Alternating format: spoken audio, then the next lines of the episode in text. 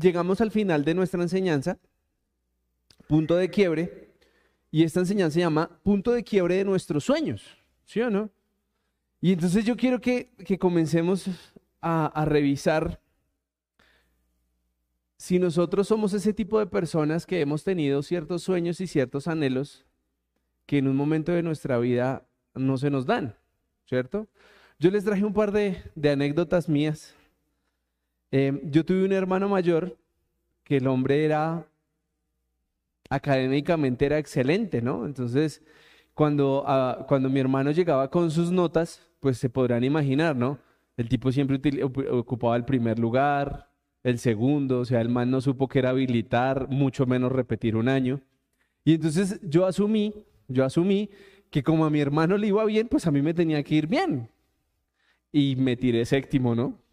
Y entonces ahí se le comienza a uno como a desbaratar la historia y uno comienza a decir como, me tiré séptimo, ¿no? Y entonces todo el mundo lo veía uno y, ah, repitiendo, uy. Y yo desde ahí me di cuenta que la vida no era como muy fácil y que el bullying existía muy marcado, ¿cierto? Y en estos días em, estamos recordando o conmemorando lo que pasó con Jesús, ¿cierto? Y yo quiero que debemos empezar por ahí porque imagínese que usted le toca ponerse en el lugar de Jesús, ¿no? Usted de niño comienza a interesarse por las cosas del reino, ir a la iglesia, aprender de la palabra, y pues hasta ahí chévere, ¿sí o no? Cuando usted le dice, no, usted tranquilo, que es que usted es el hijo de Dios, usted comienza a decir, no, pues mi vida tiene que ser un hit, o sea, tiene que ser una vaina espectacular, o sea, chasquear los dedos y que todo se pueda realizar como yo quiero, ¿cierto? Y entonces, pues imagínense, comienza a hacer milagros ese hombre y donde llegaba todo el mundo decía, Jesús, Jesús, todo el mundo quería conocerlo, todo el mundo quería tocarlo. Pero imagínense cuando, cuando le llega este momento de la crucifixión, cuando, cuando el Señor le muestra y le dice, bueno, vamos para el madero. Usted no se imagina que en ese momento había como una tristeza y una angustia de decir, uy, no, venga, pero ¿por qué no eligen a otro y no a mí? ¿No creen? Porque eh, recuerden que cuando uno lee, uno dice que Jesús eh, eh, estuvo afligido, estuvo triste, porque sabía lo que iba a pasar. Y él le dice, a, Dios le dice, si es posible, pasa de mí esta copa. Y la respuesta de Dios fue, no, Señor, esto nos toca vivirlo. Y ahorita hablando con un hombre que ha pasado situaciones difíciles de su vida, em, pues uno quisiera como decir, ah, es que la vida es tan harta. Ay, pero yo quiero enseñarles hoy que muchas veces esas cosas difíciles que tenemos que pasar, ese bullying que tuvimos que vivir por alguna razón, por alguna mala decisión, eh, el tener que haber pasado por un divorcio, el tener que haber pasado por el bullying de tener un hijo eh, a una edad muy temprana de nuestra vida, donde todo el mundo le decía, ay, no, pues pasó de la, de la cuna a la cama doble y chistecitos de ese calibre que eran bastante hartos, pues uno muchas veces piensa que, que como que ya perdió el intento, ¿no? Y yo traje a mi memoria cómo era jugar maquinitas antes, ¿no? O sea, la generación de los viejitos, o sea, de los de 40, porque es que los de ahora, nada, o sea, con consola en la casa, ¿no? Entonces, cuando pierden, vuelven a empezar y no pasa nada. Pero los que fuimos a maquinitas, mono, tú eres de los míos, uno tenía que echar una. Ay, tan pollo. Ay, no. Él nació en. él nació con PlayStation 5. Ay. ¿Ustedes se acuerdan? bueno, Chris sí fue. No, no, Chris era Stratoid, entonces tenía para ir a, a, las maquinitas. ¿Cómo se llamaban las, maquinitas? Eh, play. Videoplay. Videoplay eran las wow, porque uno echaba la ficha y podía jugar todo lo que uno quería, ¿no? Pero esa es una ficha valía 200 pesos, y me tocaba ir a las de 20 pesos, que era por tiempo. Entonces uno le echaba una moneda y jugaba, imagínense, y uno fuera ganando, fuera perdiendo, se pausaba y uno te tocaba echar otra moneda. ¿Su merced fue a esas maquinitas? Ah, no, tampoco. PlayStation 5 ahora. Sí, hay generaciones. Pero yo siento que esas maquinitas nos dejaron a nosotros dos mensajes. El primero, que usted no podía perder. ¿Sí o no? Porque usted comenzaba, no, no, no, no, no, es que pasé en perfecto. ¿Sí? Y entonces las maquinitas y los juegos les daban a uno puntos extra cuando uno hacía un juego perfecto y mataba al contrincante sin que le quitaran a uno sangre. Ahorita me censan que porque, ay, y ellos juegan Mortal Kombat y hacen los harakiris completos y los premian con puntos. Exactamente igual. Pero la otra era que nosotros íbamos contra reloj. Y de ahí yo pienso dos cosas que nos quedaron a esta generación. Uno, somos bien acelerados porque no disfrutamos nada, o sea, no disfrutamos. Uno dice, uy, qué rico ir al, al, corral, ¿no? Una hamburguesita así, todo terreno, con tocineta, papitas, y uno llega y... Y se acabó. Y entonces no nos disfrutamos las cosas, ¿cierto? Y lo otro es que cuando cometemos algún error o cuando fallamos en algo, como que, no, mi vida ya no es igual porque fallé. Y entonces uno se queda ahí como, con mensajes cerrados, ¿no? Porque si Jesús por el miedo hubiera dicho, no, ¿sabe qué? Yo esta vaina no me le mido, pues hoy nosotros no tendríamos la bendición de ser cristianos y haber podido ser redimidos en la cruz, ¿de acuerdo?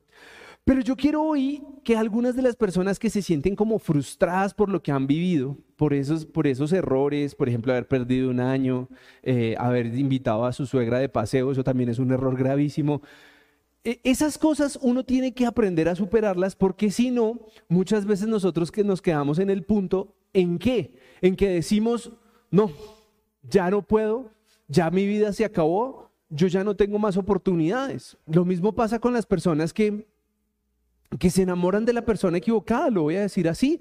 Hay personas que se enamoran y dicen, oh, si ese hombre es el hombre de mis sueños, esa mujer es la mujer de mis sueños, y esa relación no funciona y todo el mundo entra como, y entonces creería uno que al ser cristiano, al creer en Dios, las respuestas negativas no existen. Y eso es uno de los grandes mitos que yo digo, venga, no también es una respuesta. Y yo quiero que arranquemos con algo tranquilo, en donde nosotros debemos entender que muchas veces, aunque nosotros anhelemos algunas cosas, la vida no va a ser color de rosa como nosotros pensamos. Y arranquemos con Salmos 65, versículos 10-12, y dice así, empapas los surcos, nivelas sus terrenos, reblandeces la tierra con las lluvias y bendices sus renuevos. Tu corona, tú coronas el año con tus bondades y tus carretas se desbordan de abundancia, rebordan los prados del desierto, las colinas se visten de alegría. Y miren que es un pasaje donde uno dice, oiga, Dios puede tener el control en ese punto de nuestra vida en donde nosotros creemos que no hay solución o que lo que estamos viviendo es un error. Porque muchos de nosotros pensamos, pero ¿cómo me pasa esto a mí? ¿Cómo se atreve Dios a que me pase esto a mí? Yo he escuchado palabras como esas y yo hago, y disculpa, ¿dónde está tu, tu membresía black como para que Dios no te toque? Y es un, un rasgo de bastante altivez el que nosotros logramos formar ahí, ¿correcto? Ahora, ¿a dónde yo quiero llevarlos hoy? Si hoy estás pasando por algo que no te gusta, ¿qué puede pasar en tu vida? Ahorita le decía yo a alguien, ¿Cómo haces para cambiar 36 años de una vida que ya viviste? ¿Cómo te devuelves? No, es que yo no me quiero tirar séptimo. Ya se lo tiro. No, es que yo no me quiero casar porque esa señora de suegra no, ya se casó. O sea, ya no hay nada más que hacer. Pero lo que nosotros sí debemos entender es que la voluntad de Dios, aunque parezca que fuera negativa en nuestra vida, realmente tiene un propósito y un mensaje que es donde nosotros nos debemos enfocar. Y miren lo que dice el Salmo 38.9. Señor, delante de ti están mis deseos y mi suspiro no te es oculto. Y entonces aquí yo quiero que más de uno me diga, ¿usted realmente le ha dicho a Dios qué quiere? No tontos. Porque es que hay veces que decimos, Señor, yo quiero. ¿Qué es lo primero que uno pide? Salud. Luego, dinero y amor. Sí, eso se lo enseñaron uno desde chiquito. Y usted puede tener salud, ¿sí o no? Usted no tiene que ir al médico. Y usted dice, yo tengo amor porque me ama el perro. Ahí hay amor. Y tengo dinero. Sí, pero ¿eso lo hace feliz? ¿No? O muchas veces lo ama la persona que usted no quiere que lo ame. Y nosotros, la pregunta es, ¿tus deseos los conoce el Señor? Mira, aquí hay una respuesta sincera, no. Porque uno como que comienza a parecer que estuviera... Yo no soy experto en esto, o sea que no me la vayan a montar. Yo solo he pintado creo que dos veces en mi vida, o sea, pintar así una pared, ¿no? Y entonces, eso fue hace muchos años. Entonces yo comencé, ¿no? Y entonces yo, yo investigué. Entonces me decía, no, primero tiene que rebordear, ta, ta, ta, ta, ta, ta, ta, ta, ta, ta, ta, ta, Y luego comienza. Y si ve parches, vuelva a pasar por ahí. ¿Ustedes creen que puede terminar esa pared? Yo, yo decía, eso está mal. Y yo volvía y le echaba en el mismo pedazo. Porque nosotros creemos que nuestra voluntad Nuestros deseos son ciertas cosas materiales que nos van a traer felicidad. ¿Cierto? Y entonces ahí muchos cambian la oración. Ya no dicen, Señor, yo quiero salud, dinero y amor, sino, Señor, yo quiero un carro. Eh, yo quiero una esposa que me ame. Eh, algunos dicen, pero sin suegra, y mm, eso se complica un poquito más. Pero como yo vine fue a predicar y no a hablar mal de las suegras, porque después me regañan, yo quiero que miremos un personaje que, aquí lo tenemos muy claro, pero tenemos que volverlo a estudiar. Y es José, ¿cierto? José era el niño consentido de la familia. ¿Y cuál fue el sueño que tuvo José cuando era joven? Para los ilustrados y los doctos de la Biblia, que me imagino que son todos, se los voy a recordar. El hombre siempre en sus sueños veía cómo sus hermanos venían a rendirle pleitesía. Y entonces eso en él creó un poquito de ego y decía, estos me van a tener que rendir pleitesía a mí, ¿cierto? Y fuera de eso, su papá lo consentía con respecto a sus hermanos. Entonces todos dicen, ¿por qué? Pues porque le hizo una túnica diferente a la que tenían los hermanos, ¿cierto? Entonces el hombre, ¿qué hizo? O sea, de prudencia cero. Porque el hombre fue y les dijo cuál había sido sus sueños y eso qué generó en sus hermanos. Envidia. Y entonces por eso en nuestra sociedad, en todas las redes sociales dice, lo que usted vaya a hacer no se lo cuente a nadie porque se lo dañan. De pura envidia, ¿cierto? Y es válido, es válido. Hay gente que, hay gente que sufre más de envidia que de cáncer, entonces es mejor no contarle las cosas y uno como que dice, ay, si ese no le contemos. Pero yo quiero que usted revise algo aquí. José estaba loco.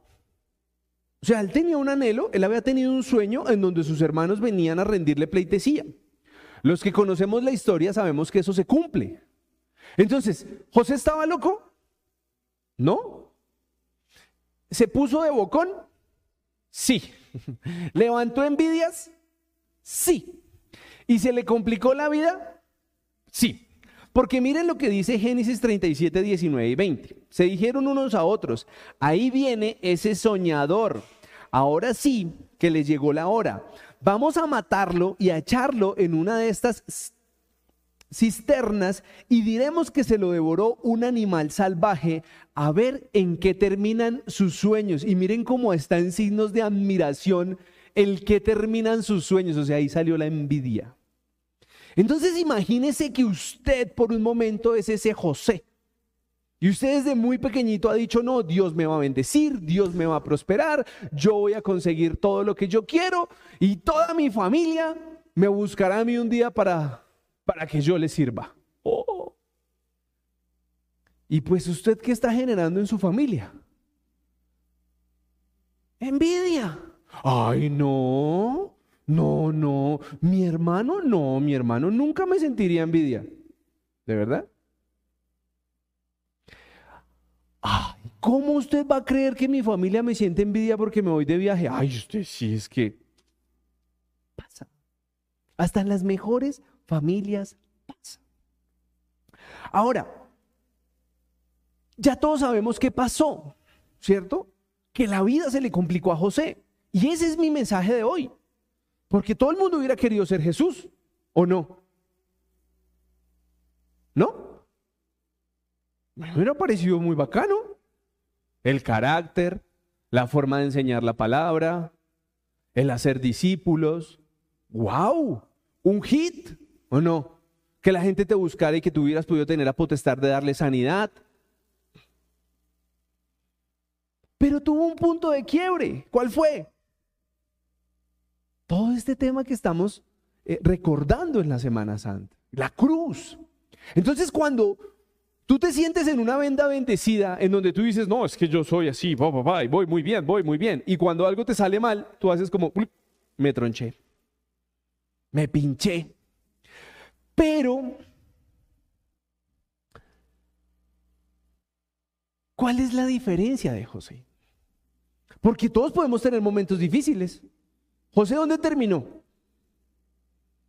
Vendido. ¿Sí o no? Y después de vendido, lo terminó de esclavo. Y después de que terminó de esclavo, ¿qué pasó?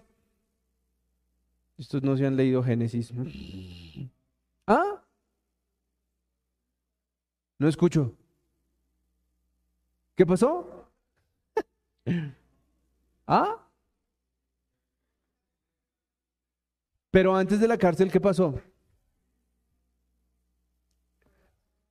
Tuvo una interpretación de sueños hacia el rey del momento y comenzó a tener reconocimiento. Entonces, espere un momento.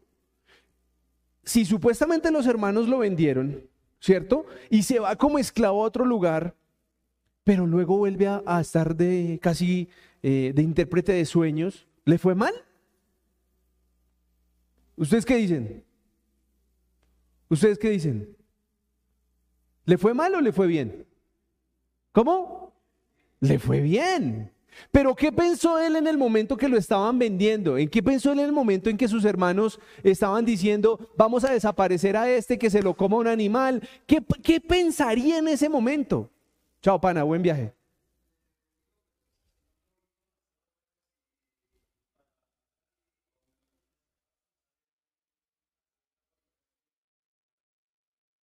Dale, mijo.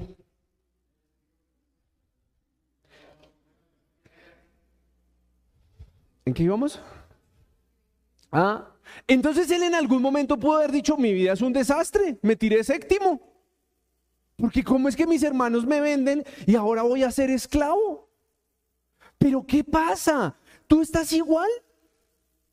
Tú estás pensando que como tienes sueños en donde vas a ser bendecido, en donde vas a ser guau, pero la vida se te, se te, se te descompone un pedacito, tú inmediatamente dices, ay no, esto no es justo para mí. Pero este hombre no lo hizo de esta manera. Porque miren que se mete en problemas y donde estuvo siguió bendecido. Y aquí les traje otro pedazo. En Génesis 39, versículo 20, final, parte final, y 21 dice, aún en la cárcel el Señor estaba con él y no lo dejó, no dejó de mostrarle su amor. José se ganó con facilidad la confianza del guardia de la cárcel y esto lo puso como encargado de todos los prisioneros y de todo lo que se hacía allí. O sea que al que vendieron un día como su gran tragedia, fuera de eso terminó en la cárcel. Pero en la cárcel, ¿qué sucedió? Volvió a lucir. Volvió a brillar. ¿Y por qué vuelve a brillar? Porque lo pusieron como encargado de las demás cosas. Y yo te pregunto, cuando Dios te mueve de un lugar que no te gusta a otro, pero sigue contigo, ¿dónde está el problema? Y yo quiero que tú te preguntes si realmente nosotros tenemos ese corazón de José, de aceptar la voluntad de Dios como venga. Y pongo de, parche a José porque estaba juiciosito, bendecido, con un papá que lo consentía, que lo paladeaba, termina vendido, metido en problemas, en la cárcel, pero Dios seguía con él. Y yo quiero que tú te preguntes, cuando tú te sientes que tu vida se te, se te descuadró, me metí donde no era, me hice el negocio que no era, eh, tomé las decisiones que no eran, hice lo que no debía. Tú te estás preguntando si realmente Dios está contigo. Porque es que aquí es donde, donde está la diferencia.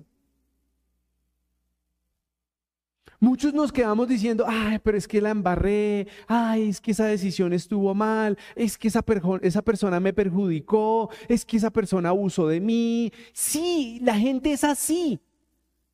La gente vive buscando la oportunidad para abusar de otro.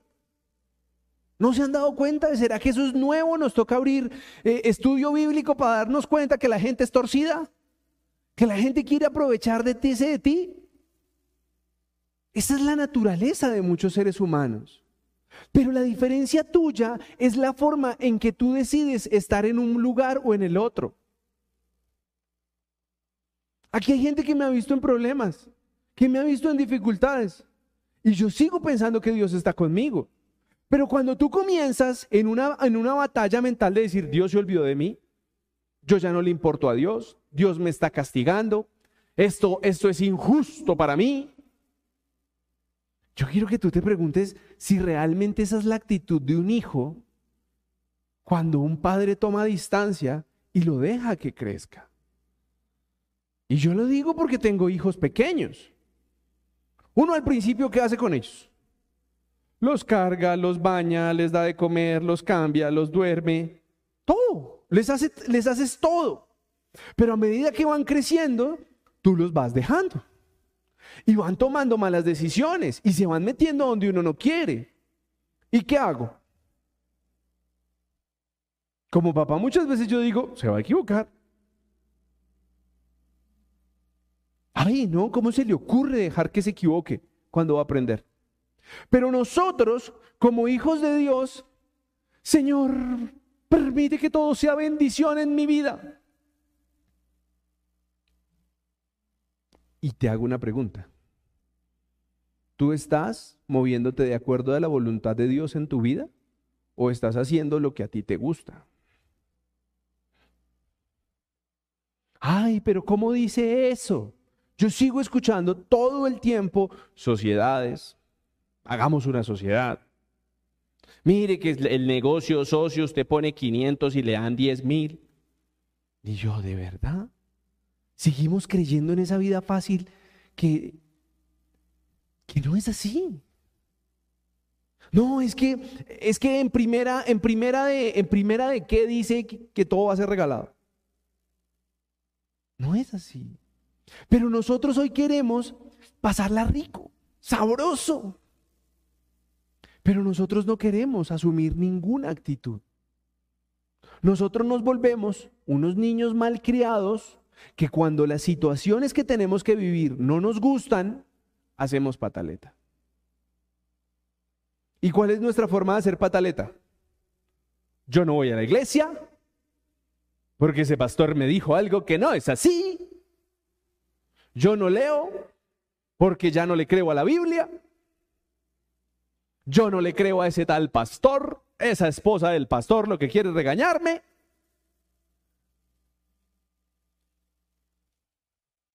Pero quiero preguntarte, ¿a dónde te ha llevado eso?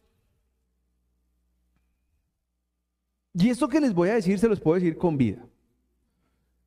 A mí me molestan algunas cosas, muchas. Mi esposa sabe que soy bien cositero. Pero me las calco, me las tatúo. Ay, Carolina me habló feo.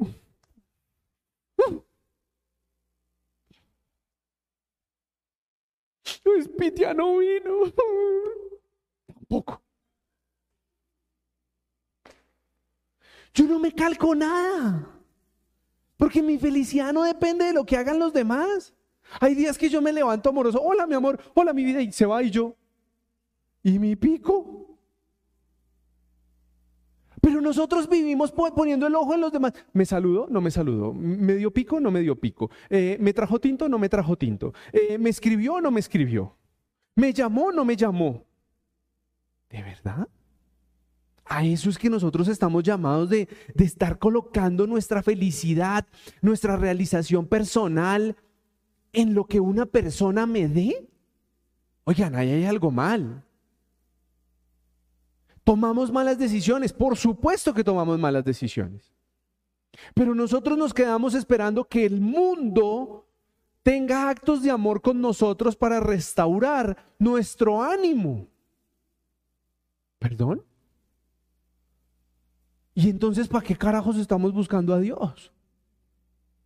Porque si tú te vas a dedicar a que todo el mundo te diga buenos días, hoy va a ser un día bendecido. Esto no es una iglesia, esto se va a volver un circo. Hay algunos por ahí. Pero no es el objetivo. Y cuando yo quiero decirte que vas a tener un punto de quiebre en tus sueños, es que no todo va a ser perfecto. ¿O es que tú crees que Jesús crucificado estaba diciendo, uy, qué rico este dolor?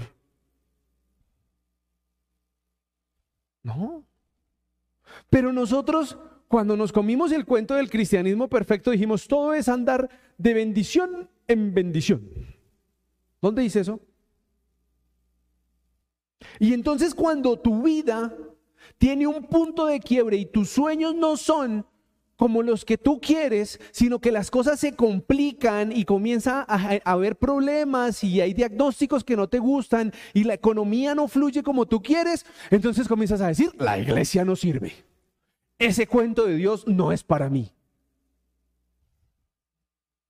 Y yo te quiero preguntar, ¿qué más quieres hacer? ¿A qué punto quieres llegar? ¿Rebeldes?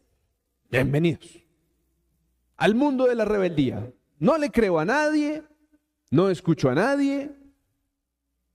¿A dónde vas a llegar? La Biblia no la creo. Las prédicas no les creo. ¿Para dónde vas? Y entonces, pastores como yo, te vamos a decir, contra el muro que allá aprendes. Ay, pero es que usted es tan fuerte. Una persona que ha tenido que pasar años difíciles de su vida. Y todos los días carga los años difíciles así. ¿Cómo puede disfrutar lo nuevo que Dios le da?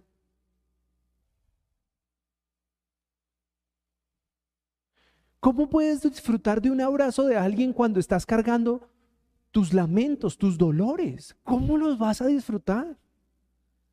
¿Cómo te tomas un tinto? No puedes. Porque quieres cargar. Es que mire cómo me ha tocado los últimos años. Mire, pobrecito yo. Y se han burlado de mí. Y es que. Y andas así. Y entonces en algún momento, cuando tus sueños se, truncaron, cuando tus sueños ya no, ya no son perfectos, cuando ya no pudiste ser la princesa que viajaba por todo el mundo, entonces ahora ya, ya no hay, ya no hay tal. Y entonces llega la depresión y llega la tristeza y llega una cantidad de cosas que dice, y yo quiero que sigamos analizando a José, porque aquí está el sabor o la raíz de lo que realmente hizo a José digno. José cuando estuvo en los diferentes problemas, llegaron a reconocerle como si tuviera un talento cuando interpretó los sueños. Y miren la respuesta de él en Génesis 41, 16, traducción lenguaje actual. José le respondió, yo no tengo ese poder, pero Dios sí lo tiene y le dará a usted la respuesta esperada. Pero nosotros, hoy, ¿qué nos mueve? Hoy nos mueve ser protagonistas. Voy a poner un ejemplo que va a ser entendido en el auditorio.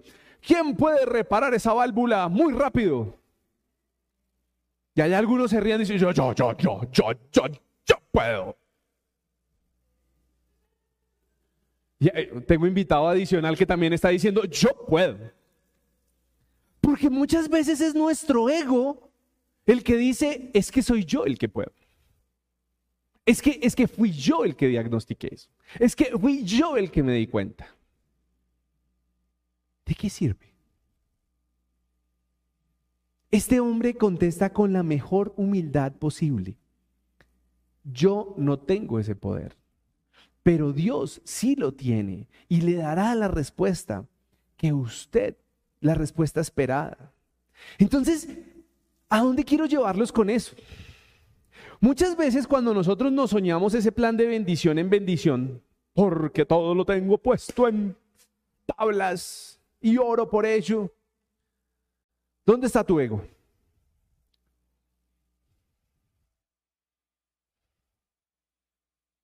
Detrás de las tablas dice, esto lo hice yo, punto.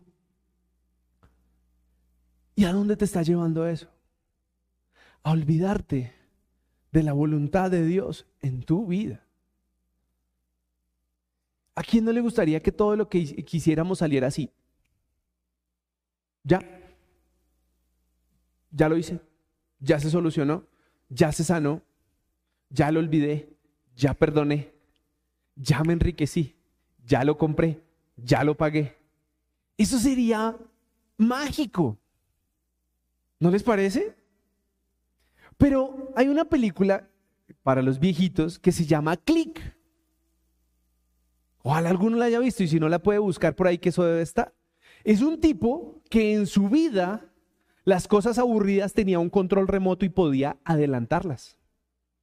Y entonces todo lo que le generaba un poquito de dificultad, él decía... Y la película se desarrolla muy rápido, como en, en en, ¿cómo se dice eso? ¿En qué? Adelantada, sí, como cuando uno se veía así. Avanzada. En cámara rápida. Y cuando el hombre despierta de sus grandes anhelos, es un viejo enfermo a punto de morir. ¡Ah! ¿Por qué? ¿Dónde quedó la vida? Nosotros hemos creído en un cristianismo de bendición en bendición. Y muchas de las cosas que nos hacen crecer como hijos de Dios son las pruebas. Es el de entender que hay una voluntad mejor para nosotros. ¿José terminó bien o terminó mal? José termina bien y lo vamos a estudiar. Porque finalmente su familia, si viene a él, a rendirle pleitesía, a, adorarlo, a, a exaltarlo, digámoslo de alguna manera. Pero ese fue su sueño original. Pero durante, mientras eso pasó, la vida de José no fue color de rosa. Y entonces hoy a mí me da una risa con los matrimonios modernos porque se casan y esperan que en seis meses todo es amor, paz y maripositas en el estómago. Y yo hago, ¿de verdad? Eso dura tres meses. Y por allá, el año octavo, uno va como diciendo, ya enderezamos esto de nuevo. Pero con Dios. Sin Dios, eso no dura dos años. Pero no queremos hacer el proceso, no queremos... Es que miren, miren este ejemplo práctico. ¿Venden pastillas para adelgazar? Sí. ¿Venden pastillas para el pelo? Y no se rían. Sí. Todo queremos rápido. No, es que le tengo el tratamiento que usted se pone esto y eso le sale pelo. Frescos que yo en eso sí no he gastado plata, eso no es conmigo. Pero estamos en una sociedad donde lo queremos ya. Los avisos en la calle dicen, en ocho días le regreso al amor de su vida. Y yo hago, ¡jue madre!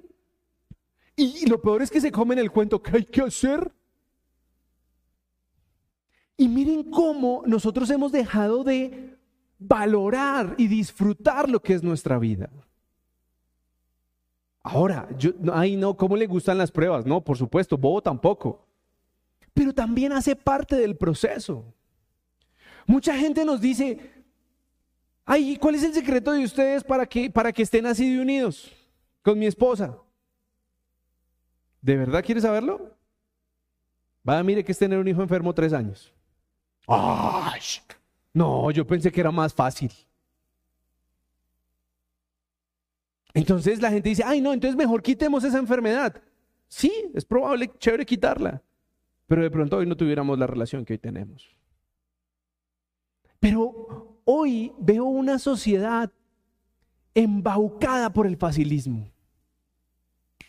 Doble clic y se le soluciona. Todos queremos ser ingenieros en la vida, como en las maquinitas. Reinicie y vuelva a empezar para hacerlo perfecto. De perfecto no hay nada.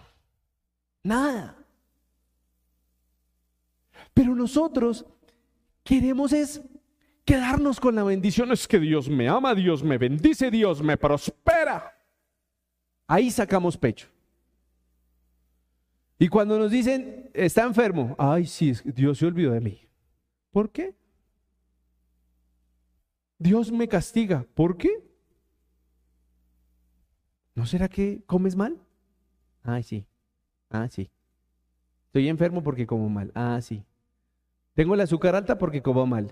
Ah, sí. Tengo el colesterol alto porque no hago deporte y como grasa. Ay, sí. ¿Y por qué le echamos la culpa a Dios? Si son nuestras decisiones las que nos están llevando a afrontar cosas que no son tan chéveres. Hoy en los colegios, ¿qué nos ofrecen? Estamos en el punto donde la pornografía está en su mayor auge. Eso es lo que está atacando a nuestra juventud. En nuestras épocas eran el chacho del paseo que llegaba a una revista. Hoy en un smartphone tienen acceso a toda la vulgaridad que puede haber en el planeta. Ay, pero ¿y qué tiene de malo? El muchacho está creciendo. Sí, claro. Pero nosotros hemos perdido el valor del esfuerzo. Yo admiro mucho, y esta mañana me mostraba a Dios de una manera tan práctica porque salí de mi casa y al frente de mi casa hay un cultivo. Y entonces hace como 20 días yo vi a toda la gente pasando por los surcos y colocando la semillita y, ¿sí? Entonces, si yo hubiera sembrado, al otro día, ¿qué creen que hubiera esperado? Esto no, no funciona, porque esa es mi paciencia. Pero esta mañana cuando yo salía, vi todo el terreno con, comenzando a brotar la semilla. Y yo decía, wow, pero es en el tiempo de Dios. Y nosotros hoy perdimos ese proceso. Hoy queremos una, una inyección que nos haga perder el peso. Hoy queremos una inyección que nos dé sanidad. Hoy queremos una inyección que nos quite todo dolor. Hoy queremos una inyección para que el ser amado vuelva. Y yo te pregunto, ¿qué estás entregando tú? Porque aunque la, vida de José tiene aspectos hartos, incómodos, el hombre nunca bajó la guardia. El hombre no se quedó pensando, ah, como mi familia un día me va a buscar a mí, yo no hago nada. No. Él se mantuvo. Y si fue en la cárcel, fue en la cárcel, pero hizo las cosas con diligencia.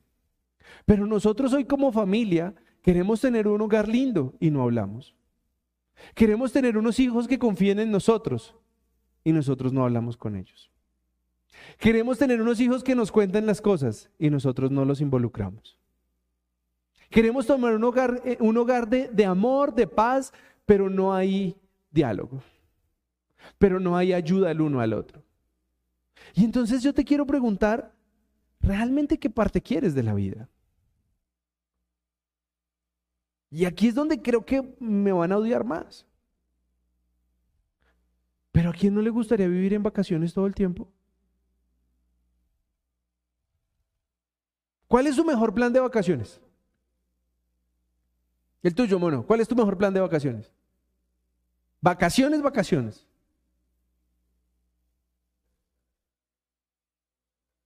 Salir a conocer. Listo. Allá tengo un parque que dice playa, chevecha, bien. Ese es un buen plan. ¿Te gusta ese plan? ¿El de la chepecha y la, playa? Sí. Usted imagínese que usted no tiene que estar cumpliendo horario, no tiene que estar haciendo turno, no tiene que estar contestando correos, no tiene que estar pendiente de nadie y usted al frente de la playa todo el día. Ah. Rico, ¿no? ¿No? ¿No? Claro. Y entonces nos ponemos a, seguir gente en redes sociales que supuestamente nos venden que eso es verdad. Y es que somos pendejos. De verdad. Nos podemos seguir a una cantidad de influencers que dicen, no, yo me gano 30 mil dólares al mes y por eso estoy todo el día en la playa. Y uno hace como, ¡ay! Yo también quiero.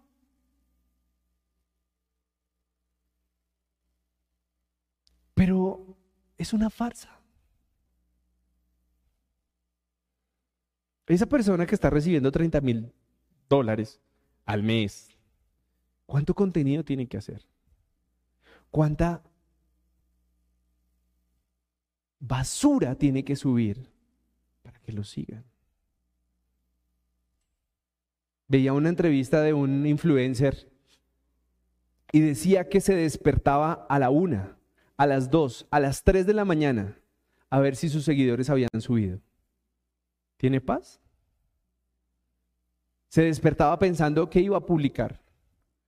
Que, ¿Cuántas vistas tuvo lo último que publicaron? Perdió la paz por estar pendiente de si las redes sociales realmente estaban funcionando como él necesitaba que funcionaran. Pero hoy no queremos los procesos. Hoy no queremos ser parte de un proceso de aprendizaje. Hoy la juventud quiere pasar un examen así. Ay, ya, presento un examen y paso. La, la, sociedad nos ha llevado de presenta una certificación y ya. Y entonces ahora existen certificaciones en coach.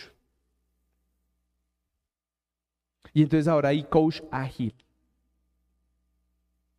¿Y el proceso? ¿Tu vivencia? No lo quieres. Y yo quiero preguntarte algo. Si José hubiera salido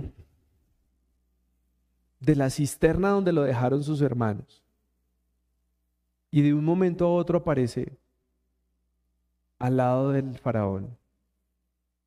¿Sí? ¿Así? ¿Eso fue lo que le pasó? No. Tuvo un proceso en donde fue juzgado, en donde fue catalogado de mentiroso,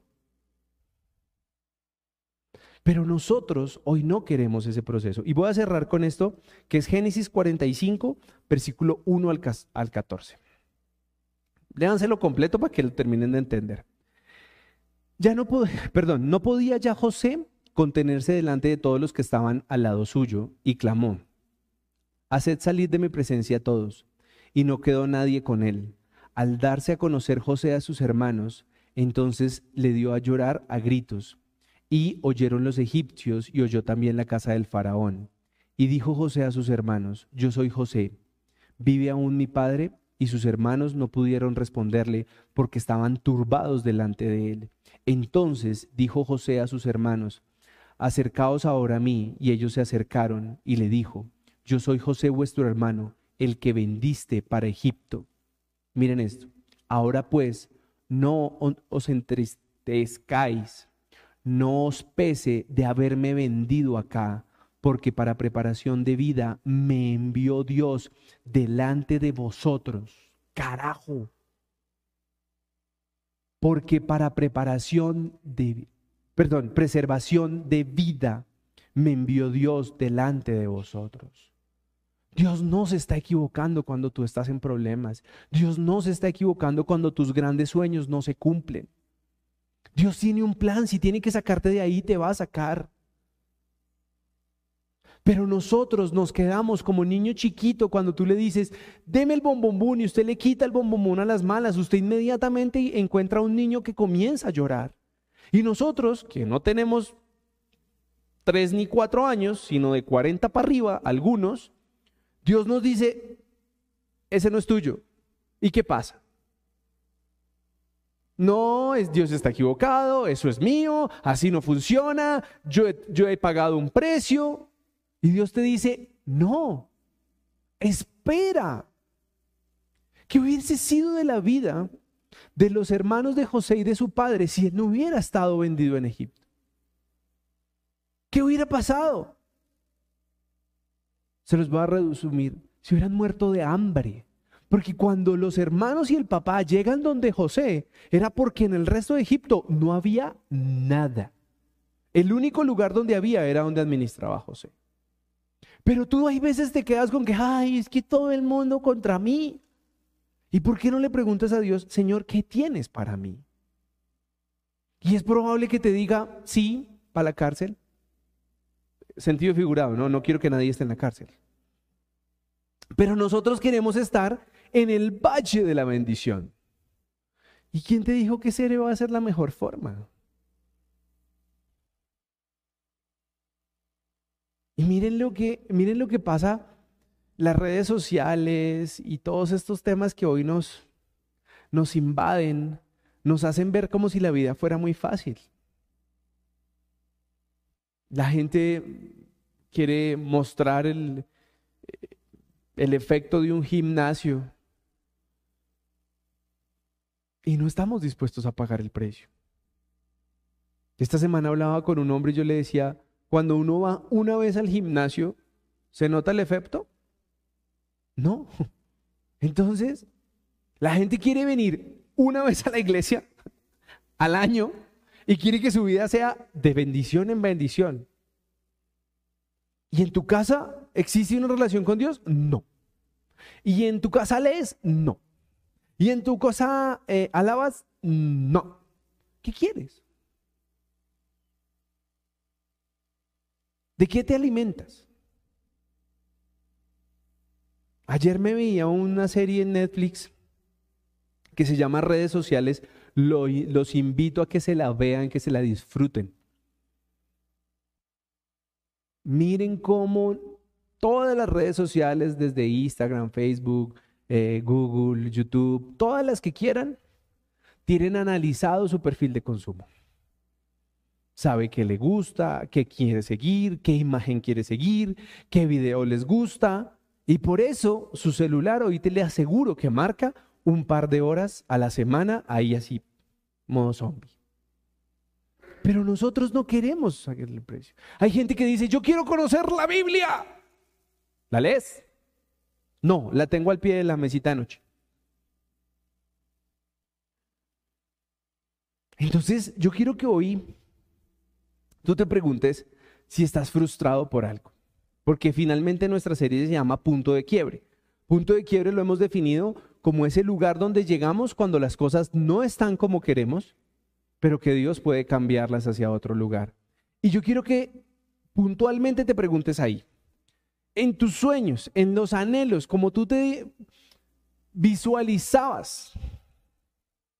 ¿Sí? Eres lo que visualizabas cuando eras cuando te estabas graduando por allá que te decían, "Bueno, ¿y usted cómo se ve a los 30? ¿Y usted cómo se ve a los 40?" ¿Cómo van esos sueños? Porque de pronto tú estás frustrado o frustrada diciendo, Dios se olvidó de mis sueños. Dios se olvidó de lo que yo realmente anhelo. Y Dios está diciendo como, yo no me he olvidado, yo tengo un plan contigo. Lo que pasa es que no es a tu manera, no es a tu tiempo. Y ahí es donde nosotros nos alejamos de Dios. Yo quisiera saber cuántas personas están dispuestos a volver a pasar por una misma prueba. Y eso que estoy diciendo es muy duro. Porque normalmente nosotros decimos, ya pasé la prueba, ya yo no quiero volver a pasar por ahí. Pero ¿y si tocara? No, no quiero. Ok. ¿Y dónde le estás clamando a Dios eso en tu vida? ¿Cómo estás pidiéndole a Dios que cada día tenga más misericordia hacia ti. Muchas veces como papá, yo puedo imponer ciertas cosas en mi casa. Pero la actitud de mis hijos logra que yo baje ese nivel de exigencia, ¿o no? Pero nosotros con Dios, ¿qué hacemos? No me gusta la prueba que tengo. Hoy no voy a hablar contigo. Hoy no voy a orar. Hoy no voy a leer. Hoy estoy molesto con Dios. ¿Qué dirías como papá?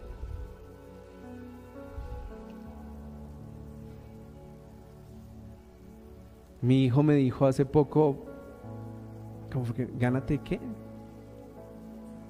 Me dice mi hijo, em, gánate mi confianza. Santiago, ¿no? y yo me reía, ¿no? Entonces luego salió que él tenía una necesidad que yo le podía suplir. Y le dije, ahora gánate tú mi confianza. Y se quedó como, ups. Pero el ejemplo de Santiago es el mismo de nosotros. Cuando algo que nos pide Dios no nos gusta, gánate mi voluntad. Gáname que, gánate que quiera hacerlo de buena gana. ¿Quién pierde? Dios te dio el libre albedrío, tú puedes hacer lo que quieras. Tú viniste hoy aquí por voluntad propia. Creo que a ninguno lo trajeron de una oreja. Podrías estar en paseo. Pero Dios te trajo hoy aquí porque te nació, porque quisiste, porque tu suegra te presionó, porque tu esposa te cogió a codazos. No, no sé, viejo. Pero yo llegué aquí porque a mí me encanta esto. Y cuando yo veo una persona que acaba de salir, que ustedes vieron, que sus padres fueron asesinados por violencia en este país y que tuvo que estar siete años en la cárcel,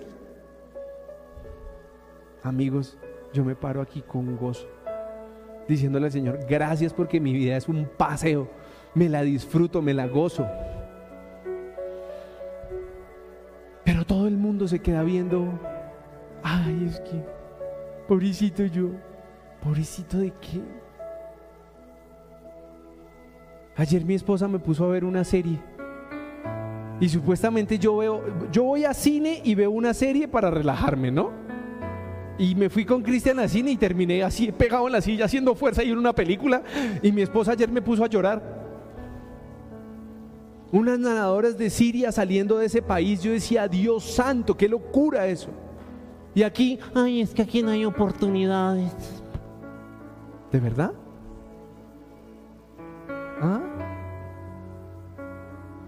¿Ven? Pero nosotros la queremos fácil. Chicos que quieren, ay, ay, voy a ser influencer. Carajo, estudien algo. Por lo menos hablen con contenido, algo que, que valga la pena. Pero yo quiero que tú hoy reflexiones porque hay veces yo siento un sinsabor de frustración en la gente. Ay, es que me casé. Y lo dicen así como, ay, me casé. ¿Por qué no le das la oportunidad a Dios de, de que te muestre lo que Él tiene para ti? Ay, es que me compré eso y yo no quería. Yo de verdad que hay veces hago como, yo me calmo y me retiro. Pero nosotros somos de lo más desagradecido que hay. El Señor te... Miren, ahorita una persona me decía, es que mi vida no vale nada. Y yo quería coger la mano y mano a la derecha, cachetado en reaccione. Dije, usted tiene dos piernas, dos ojos, dos manos, tiene, está completico. Y creo que subió un poquito el tono de voz porque se quedó mirándome así como, y yo, perdón. Pero yo no logro entender por qué hay un pueblo cristiano quejándose cuando con todo el respeto del mundo estamos completos, sanos, cuando no nos caen misiles en la ciudad. Ay, es que hay mucha inseguridad. Una imagen que anoche me dejó marcado en esa película, una nadadora le cae un misil en la piscina. Yo quedé como, eso sí es un problema. No explotó. Véanse la película, pero no explotó. Pero yo quiero que tú te preguntes, esos tantos sueños que traías que te sientes frustrado porque Dios no te ha dejado cumplir los sueños, ¿cuáles son? A mí me vendían. Eso trabaje, estudie.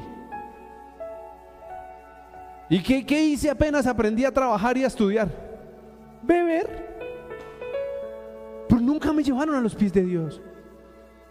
No, es que uno tiene que entrar a una buena universidad. En todas se bebe. Ay, no, en todas.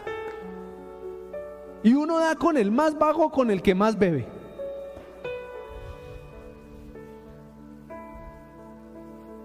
Pero, ¿cuál es tu plan? No, es que yo sí quería llegar a los 40 como la presidenta de Coca-Cola. ¿Tendrá vida esa señora? Yo, es que yo no quería tener hijos. Ay, es que yo sí como que me casé mal. Ay, Dios.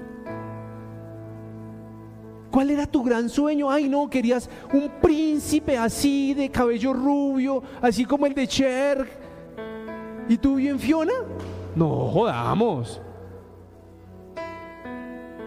Sí, todo el mundo dice, no, es que yo sí quería un hombre lindo, tierno, ay, amoroso. Y es un Rosweiler completo que no, ni saluda. ¿Y de dónde lo iba a conseguir? Pero cuando tú le dices, Señor, tengo un problema de carácter. Soy una mujer fuerte, soy un hombre fuerte, soy un gamín completo. Fórmame para poder tener un hogar. Fórmame para tener unos hijos. Dios actúa en tu vida. Y ahí le encuentras gusto a lo que estés viviendo.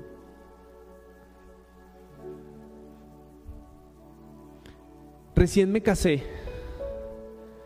Supuestamente tenía un buen empleo. Y el dueño de esa compañía, que hoy es amigo mío, me dijo, estoy a punto de quebrarme y el primero que voy a echar es a usted. ¿Cómo? Me dijo, sí, usted es el que más rápido puede volver a, conseguir empleo. Váyase, el 30, hasta el 30 de noviembre trabaja y yo, recién casado. Y un día antes cumplía años. Yo decía, no puede ser. Y Viviana sabe que antes de que, de que me quedara sin empleo, me puse a vender unos cables de Nokia, cuando los celulares no traían ni Bluetooth ni Wi-Fi, o sea, no, o sea, eso fue hace 2005, ¿ok? Y la única forma de usted sacar sus fotos era con un cable que usted conectaba a su computador porque el Bluetooth no existía, amigos. Y yo, durante diciembre y enero, me vendí más de 200 cables, me recorrí esta ciudad y Viviana nunca me vio llegar de mal genio a la casa. Porque desde ahí, aunque no era cristiano, decía, si hay que hacerlo, lo vamos a hacer. Y yo le pido a Dios que eso nunca se vaya de mi vida. Porque en los momentos más hartos yo hago como, bueno, si tocó, tocó. Pero el cristiano de hoy hace, no, porque a mí. Y yo quisiera contestarle, porque sí, y punto. Porque quiero que salgas de ahí de, ay, es que Dios no me ama. Sí te ama, carajo, te está formando. ¿Y para qué me está formando? No sé. Pero te está formando. Todos los que estuvimos en algún momento en una vida super guau, nos hemos vuelto frágiles. La vida nos va llevando a una zona de confort. Y no digo que esté mal, pero nosotros no podemos perder nuestra esencia. Muchos de nosotros nacimos en necesidad, en donde teníamos una sed de comernos el mundo, de trabajar, de, hacer las cosas con excelencia. Y entonces ahora cogimos la, cobijita del cristianismo y ay, es que yo soy bendecido, ahora hago menos. ¿Por qué? ¿Por qué no lo hacemos con excelencia? Y yo quiero que hoy se lleven ese mensaje de, miren, Jesús la pasó a la materia con excelencia. Jesús estaba en la cruz y no comenzó a decir, ay, todo el mundo se olvidó de mí, ay, mire, se está hablando mal de mí. Jesús dijo, listo, hágale. Y por eso hoy, 2022 años, sabemos, sabemos de su existencia. Y cuando tú le preguntas a alguien de Jesucristo, te contesta. Pero nosotros nos volvimos frágiles. La bendición nos volvió frágiles. ¿Por qué? ¿Quiero que acabes con todo el mundo? No.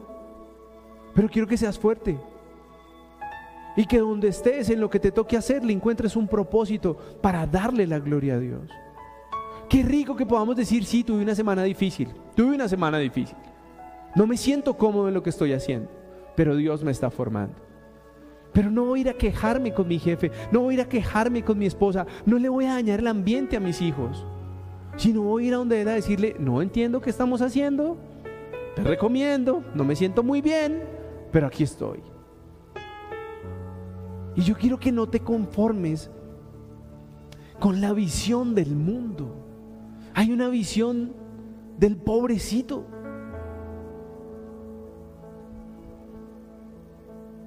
No. Nuestros hijos, si los metemos en una burbuja, nos los vamos a tirar. Van a salir a un mundo agreste, grosero, que los va a destruir. Y nosotros queremos, bebé, te traigo la lechecita a la cama. No, ve y sirves la leche. No, el niño, ¿cómo? La leche se le riega. Que aprenda. Pero nosotros como cristianos debemos de estar dispuestos a lo mismo. Señor, yo quiero aprender de lo que estoy viviendo. Yo quiero tener la fe en ti y poderte decir, no entiendo por qué mi hogar está así. Hay muchos defectos en mí que no sé cómo voy a cambiar. Pero alejarte de Dios y dejar tus pruebas a la mitad no va a ser una buena alternativa. Algunas personas dicen, yo no, yo no quiero vivir esto. Y no lo hacen. Y uno ve que al pasar de los meses, de los años, la misma situación. Falta de carácter, falta de amor propio.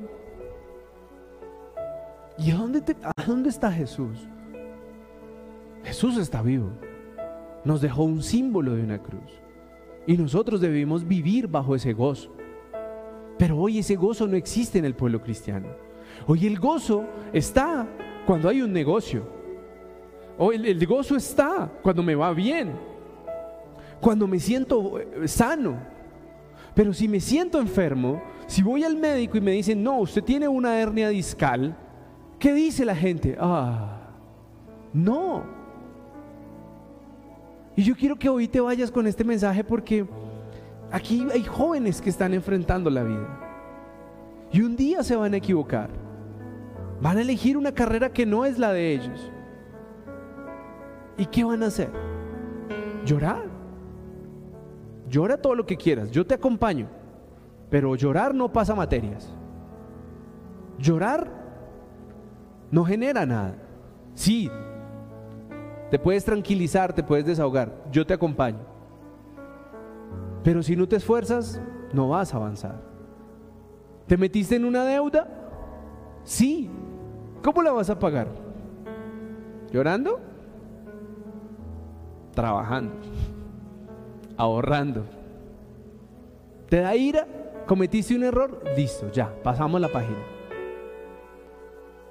Pero nosotros tenemos que seguir enfocados en que Dios tiene un plan con nosotros y que en su plan, así nuestros sueños se vean frustrados, no son la última página de nuestra historia. Dios puede estar formándote para cumplir esos sueños, pero en su momento, en su lugar y para darle la gloria a Él. Amén. Pónganse de pie y vamos a orar. Padre precioso, te damos infinitas gracias, Señor, porque tú nos muestras, Señor, cómo lo que recibimos como nuestros sueños muchas veces nos llevan a confrontarnos, a dudar de lo que tú tienes para nosotros, Señor. Pensamos que lo que estamos haciendo no vale la pena, que actuar correctamente, Señor, no está bien, que estamos siendo unos bobos ante la sociedad. Pero yo hoy te pido, Señor, que tú siembres en estos corazones que me escuchan el anhelo, la pasión por agradarte a ti, Señor. Te pido que, aunque no logremos entender por qué las cosas están sucediendo de esa manera en nuestras vidas, Señor, tú nos des la pasión, el amor por levantarnos, por levantar nuestros brazos, por poderte decir, Señor Jesús, gracias. Gracias por haberte entregado en ese madero y gracias Dios por este nuevo día de vida, Señor. Hoy no me siento cómodo, hoy no me siento tranquilo, Señor, pero bajo tu bendición, bajo tu armonía, Señor, yo sé que voy a poder salir de este lugar y sé que lo que no me gusta va a cambiar, Señor. Y si yo soy el causante de que mi trabajo, de que mi casa, de que mis hijos estén alejados de mí, Señor, muéstranos qué tanta amargura estamos llevando a nuestras casas. que tanta amargura de lo que creemos que es una frustración, Señor, está dejando que no disfrutemos los regalos tan preciosos que hoy tenemos, como son nuestra familia, Señor, como es el lugar que nos has dado para vivir. Precioso Rey, sana nuestra mente, Señor. No nos dejes, haznos impermeables, Señor, a tanta queja, a tanta forma de estar criticando, de estar esperando que las cosas cambien sin que nosotros hagamos nada, Señor. Preocupémonos por cambiar nosotros, por cambiar a nuestra familia, que la sociedad con nuestro ejemplo verá algo diferente. Pero yo hoy te pido ahí donde estás, que tú le entregues tus cargas, tus tristezas, tu dolor al Señor y que le puedas decir, Señor, ya no aguanto más con esto, no aguanto más esta relación, no aguanto más este dolor, no aguanto más este desprecio, no aguanto más esta situación en donde no encuentro un propósito en mi vida. Y que sea el Espíritu Santo quien venga a tu corazón, que toque, que sane, que bendiga, que restaure, que conteste tus anhelos. Que tú te puedas sentir ministrado y amado por ese Espíritu Santo que es el consolador que Jesucristo nos dejó al partir de este lugar. Entrega tu amargura, te lo suplico, mamá, papá todo lo que te genera tristeza y amargura que estás sembrando en tus hijos, Señor, te suplico que seas hoy entregándolo, desechándolo de tu corazón. Que no seas el causante de un divorcio más, que no seas el causante más de unos niños iracundos, de jóvenes adolescentes que no quieren estar en su casa. Que no seas el causante de esos jóvenes que prefieren refugiarse en la pornografía, en las adicciones, en el licor te suplico que tú puedas ser sanado antes de enfrentar y crear un nuevo hogar. Te pido que seas tú siendo sanado en tu mente, en todo lo que aprendiste de manera equivocada, que puedas olvidar para volver a aprender cómo conformar un hogar de manera diferente, sobre el diálogo, sobre el amor, sobre la intercesión. Hoy te clamo, Señor, por cada hogar aquí representado. Te pido que tú les bendigas, que tú los llenes de amor, de sabiduría el uno por el otro, Señor, que les permitas luchar esas batallas en intercesión, en oración, que reconozcan que están fallando, que reconozcan las ofensas que se hacen el uno al otro y que puedan todos los días, Señor, doblar sus rodillas y clamarte a ti para que tú sanes y restaures los hogares aquí, Señor. Bendice a nuestros jóvenes, Señor, bendícelos en cada lugar donde ellos estén, en un parque, en la universidad, en el colegio, en el conjunto, en la propia casa, Señor, en su celular. Bendice todo lo que llegue a ellos, Señor. Filtra, papito Dios, todo lo que quiera dañar sus mentes, todo lo que quiera desviarlos de lo que nosotros queremos mostrarles. Te pido, Padre Precioso, que tú les enseñes a ellos ese camino hacia ti, porque los mayores les fallaremos, sus padres les fallaremos, pero tú nunca les fallarás, Señor. Gracias te doy, papito Dios, para todos los que están aquí solteros, Señor, que aún no quieren ni siquiera formar un hogar, Señor. Guarda sus corazones, trae los hombres y las mujeres necesarias para ellos, esos hombres y esas mujeres conforme a tu voluntad perfecta, Señor, para que se creen esos hogares en el tiempo que tú así lo anheles. Bendice a todos aquellos, Señor, que tampoco piensan en casarse, que quieren disfrutar, que quieren conocer, Señor, pero mantenerlos siempre a tu lado. Que no se dejen desviar por un mundo de comodidad, de lujuria.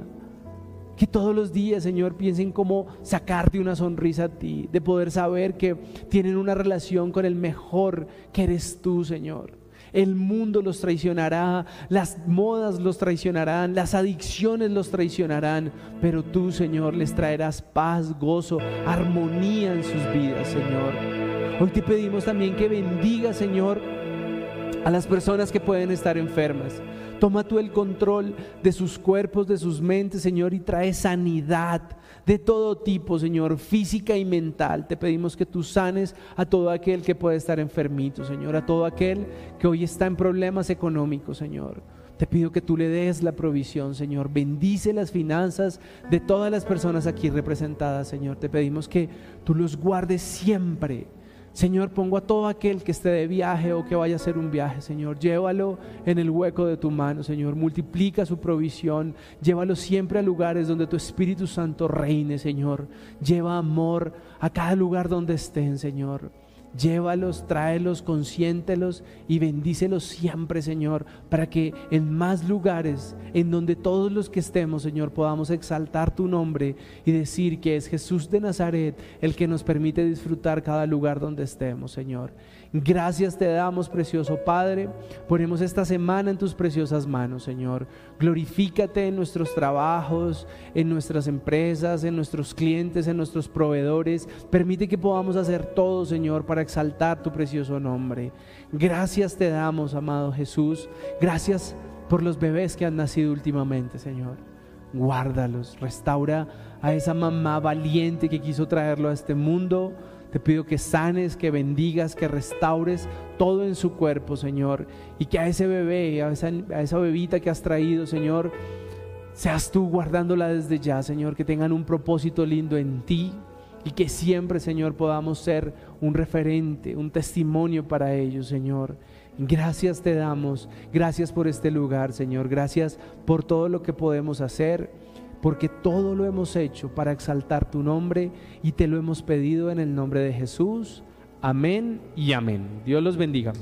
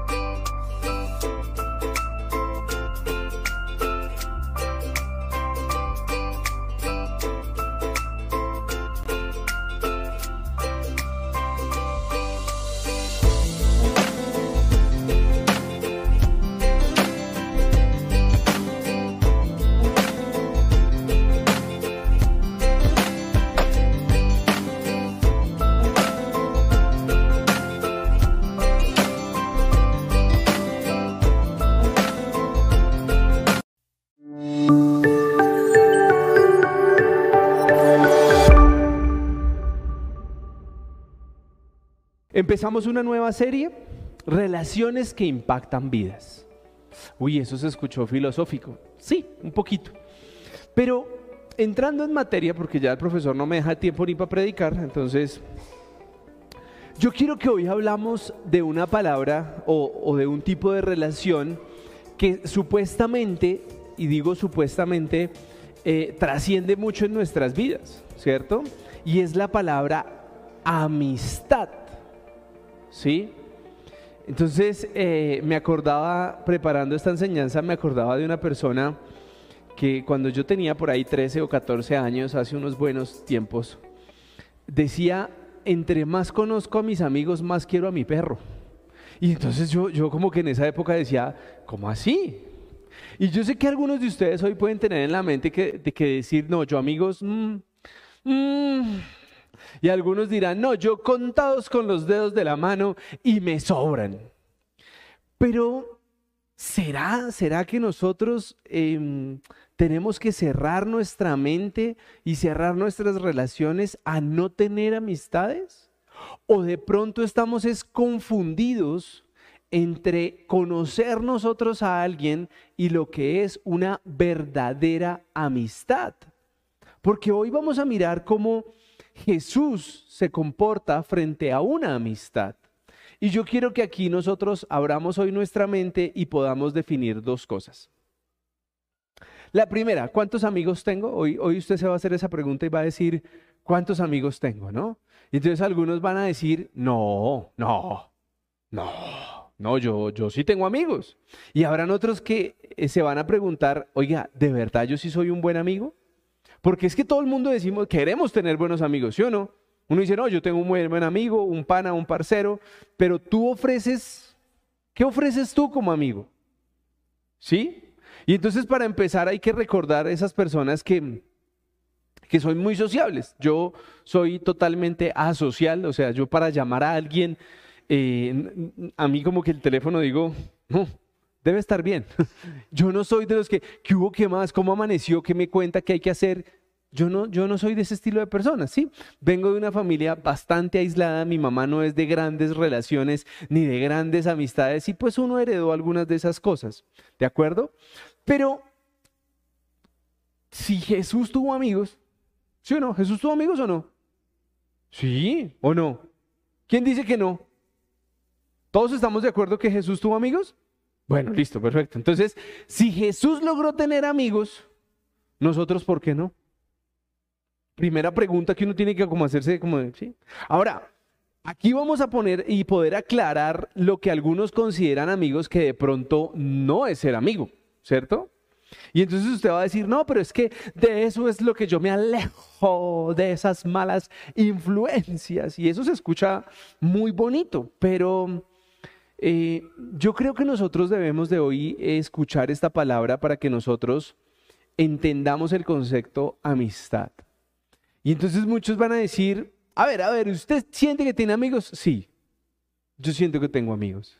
Y siento que soy amigo de personas, pero no con todas. Y ahí es donde está la diferencia de lo que nosotros podemos hacer. Entonces, arranquemos definiendo un poquito amistad, ¿sí? Porque cuando usted conoce a alguien en el Transmilenio, lo pisa y usted le dice, ay, qué pena, señor, lo pisé. ¿Ese es su amigo? ¿Cierto que no? ¿Ese con el que usted estudió toda su primaria, ese es su amigo? A veces, muy bien. ¿Qué dicen por acá? Sí, depende. Depende cómo se haya portado, ¿cierto? ¿Ese con el que usted fue a la iglesia 10 años, ese es su amigo? ¿Ah? Sí, a mí se me fueron todos. Entonces, hay algunas personas con las que tenemos alguna afinidad, ¿cierto? Entonces, por ejemplo, usted puede tener amigos para ir a montar bicicleta, amigos para jugar Xbox, ¿sí? Amigos para ir a jugar fútbol. Y usted comparte una afinidad con esa persona. Y entonces muchos decimos, no, es que esos son mis amigos del fútbol. Y hay hombres que prefieren un problema en su casa antes de reconocer que ellos no son sus amigos, ¿sí? Pero yo hoy no vengo a criticar sus amistades. Yo vengo a que aprendamos bíblicamente cuál es el comportamiento real de una amistad. Porque muchos podemos estar confundidos entre un compinche, ¿un qué? ¿Compinche? ¿Qué definición de compinche? ¿Ah? Alcahuete, ¿qué más? Para todo lado, ¿qué más? ¿Ah? Todos se la pasan con hay cojitos de la mano. ¿Sí? Con pinches. Mi mamá, mi mamá era decir, no sea con pinche. Y, con pinche. Pero bueno, uno aprende que es no, como que no se la pase con una sola persona. ¿Listo? Ahora, mm, Jesús tuvo cercanías con muchas personas. Y yo creo que eso nos debe mostrar eh, la forma en que realmente se construyen las amistades. Y entonces yo no puedo creer que uno, cuando recibe la ofensa de una persona como un pisotón, ese pueda convertirse en su gran amigo cuando han compartido cinco minutos. Yo no creo que ese sea su gran amigo, ¿cierto? Cuando usted se encuentra, eh, y este plan a, mí me fascina, el único lugar donde busco con quién hablar es cuando estoy esperando que laven mi carro, porque es que esperar una hora y uno ahí como un pendejo ahí parado, yo me pongo a hablar con alguien. Entonces miro a ver qué carros hay por ahí. Yo venga, voy a averiguar cómo es la mecánica de ese carro. Y me pongo a hablar con el dueño. Pero esos no son amigos míos.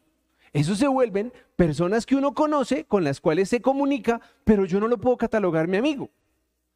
¿Sí? No, es que hice, hice un negocio con una persona y le compré un carro y ahora es mi amigo. ¿Perdón? Yo no estoy de acuerdo con eso. Para mí las amistades son aquellas relaciones que están marcadas por bellos momentos que compartimos. Entonces, por ejemplo, yo tengo recuerdos de amigos míos el día que fueron papás. Tengo fotos.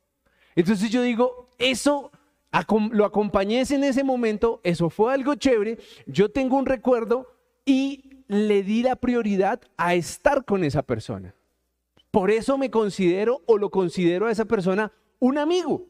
Porque no me puedo ir a, ver cómo nacen todos los chinos de, ay, me voy a volver amigo de este porque lo vi apenas cuando salió de la... No, sino es cuando tú decides dedicarle tiempo a una persona y decir, hoy es un día importante para esta persona, hoy van a ser su hijo, hoy va a comprarse un carro, hoy su suegra se va de vacaciones, hay que llevarla al aeropuerto porque es un día importante para él.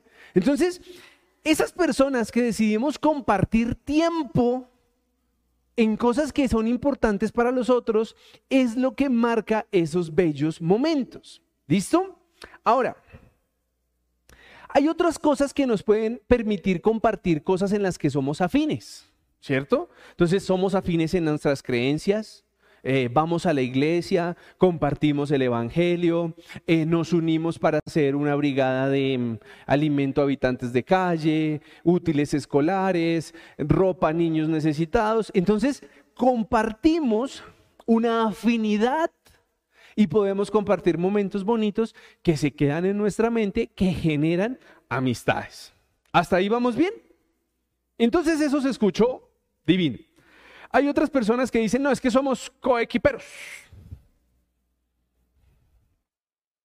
Y entonces algunos coequiperos se dedican a cubrir las mentiras que usted dice en su casa.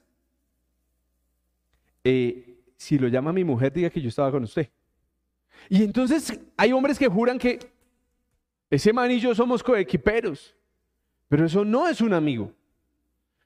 Y si alguno de los que me conoce aquí cree que puede decirle, no, diga, diga que yo estaba con Yahweh y me va a llamar a decir, ay, si mi esposa pregunta, dígale que estaba con usted, hermano, de verdad no lo quiero hacer quedar mal, use a otro, pero ese no soy yo. ¿Por qué? Porque nosotros debemos entender que la amistad no es solo de fiesta. ¿Cierto? Hay un meme por ahí que dice, que un hombre le dice a su hija, hija, he decidido celebrar en este pueblo con todas las personas. Voy a matar un cordero, voy a matar un novillo, ve e invita a todo el pueblo. Y entonces la chica va y cuando ella regresa, habían cinco familias. Y él con... Entonces le dice, hija, pero, ¿qué pasó? ¿Por qué no los invitaste?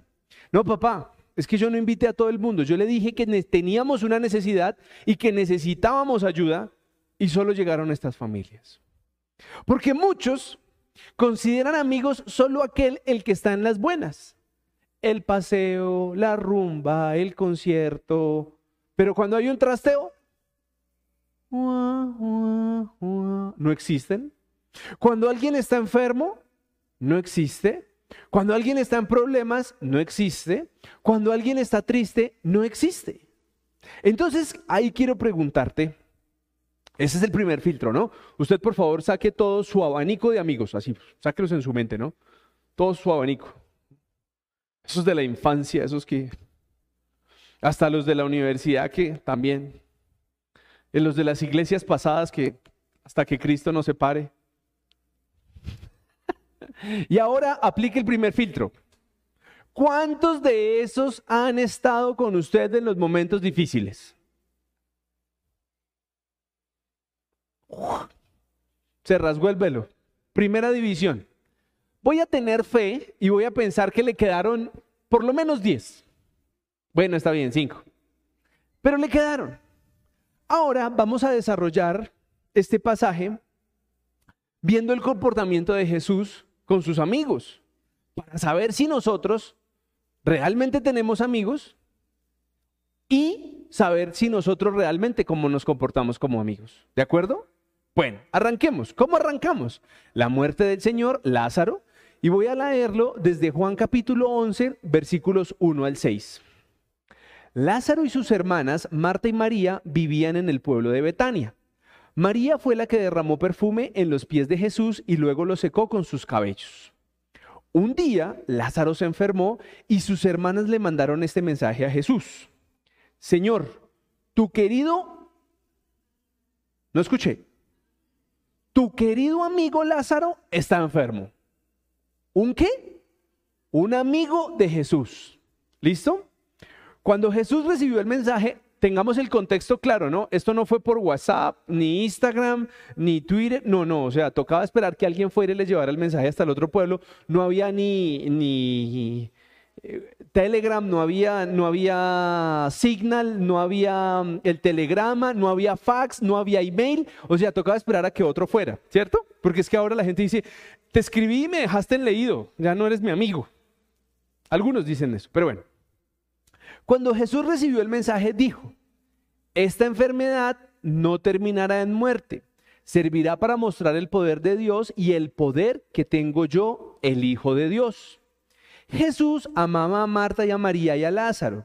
Sin embargo, cuando recibió la noticia de que Lázaro estaba enfermo, decidió quedarse dos días más donde estaba. Ay, ¿qué tal ese Jesús? O sea que, o sea que, no, ¿no era parcero? ¿Qué opinan? ¿Ah? Ella dice, él sabía lo que iba a pasar. Bueno, pero usted qué opina si usted manda a llamar a su amigo médico, ¿no? Porque algunos tienen un amigo médico y ese man se queda dos días donde estaba. ¿Usted qué es lo primero que piensa? No, ese man me dejó morir. Textual. o sea, me cortó la cara. Le mandé un WhatsApp y no me contestó. Me dejó dos días en leído y no apareció. Inmediatamente nosotros comenzamos a dudar de la amistad de esa persona. Si yo realmente soy importante para esa persona, yo esperaría que esa persona ya conteste mi chasquido de dedos, ¿cierto? Pero eso es un mal hábito que tenemos. Yo le explicaba a mi esposa, yo nunca he sido un hombre de que yo hable con una misma persona todos los días, yo no. Ni con los más cercanos en los que tengo una amistad, no. Yo tengo una persona con la que me puedo hablar una vez al año. Una vez al año. Y Viviana se aterra porque él y yo nos saludamos como si habláramos todos los días. Mamamos gallo como si nos conociéramos, como si compartiéramos, como si almorzáramos todos los días juntos. Porque es un real amigo. Yo no quiero cambiarle su vida. ya lo intenté y me mandó para el carajo cuando le hablé de Jesucristo. Y él no quiere cambiarme la mía intentándome sacar de Jesucristo. Nos respetamos, nos amamos y somos amigos, cada uno en su cuento. ¿De acuerdo? Pero vamos para allá. ¿Cuáles son las características de una amistad? Porque Jesús tenía un afecto especial por esa familia. Ahí dice el versículo que los amaba, pero les corría apenas pedían algo. No, entonces hay veces uno dice, esa persona ya no es mi amiga, porque hoy no me contestó el WhatsApp a las 3 de la mañana cuando yo no podía dormir. ¿De verdad? ¿Usted está esperando que alguien le conteste a usted el WhatsApp a las 3 de la mañana? Para el que no lo sepa, todos los celulares ya tienen un modo sueño, que cuando usted le programa un horario no, no timbra. Ay, ¿de verdad? Sí. Su amistad se había conciliado, de las dos partes se beneficiaban de la relación. ¿Por qué? Porque esta familia aprendía de Jesús cuando compartía con él y cuando Jesús estaba con ellos compartía en su casa. Pero hoy quiero preguntarle, ¿cuántos de sus amigos reciben cosas de usted? Tiempo, ánimo, apoyo. ¿Y qué recibe usted de esos amigos? Y entonces aquí voy a volver a coger, acuérdense que cogimos el cuadro grande de los amigos, lo partimos por la mitad y lo vamos a volver a partir. ¿Cuántas de esas amistades que usted realmente dice tener son recíprocas? O sea, ese tiempo que usted le invierte es ese tiempo que también le dan. Porque yo conozco casos en donde tú eres amigo de una persona, pero porque tú siempre lo buscas. Pero esa persona nunca te busca. Entonces, ¿qué tantos de tus amigos te corresponden en lo que tú ofreces? Entonces algunos dicen, es que yo no tengo tiempo. Bueno, está bien. Y aquí voy a poner un ejemplo fácil. ¿Usted se toma el tiempo de felicitar a sus amigos en sus cumpleaños? Ah, no, es que a mí se me olvida. ¿De verdad se le olvida? Bueno, sigamos.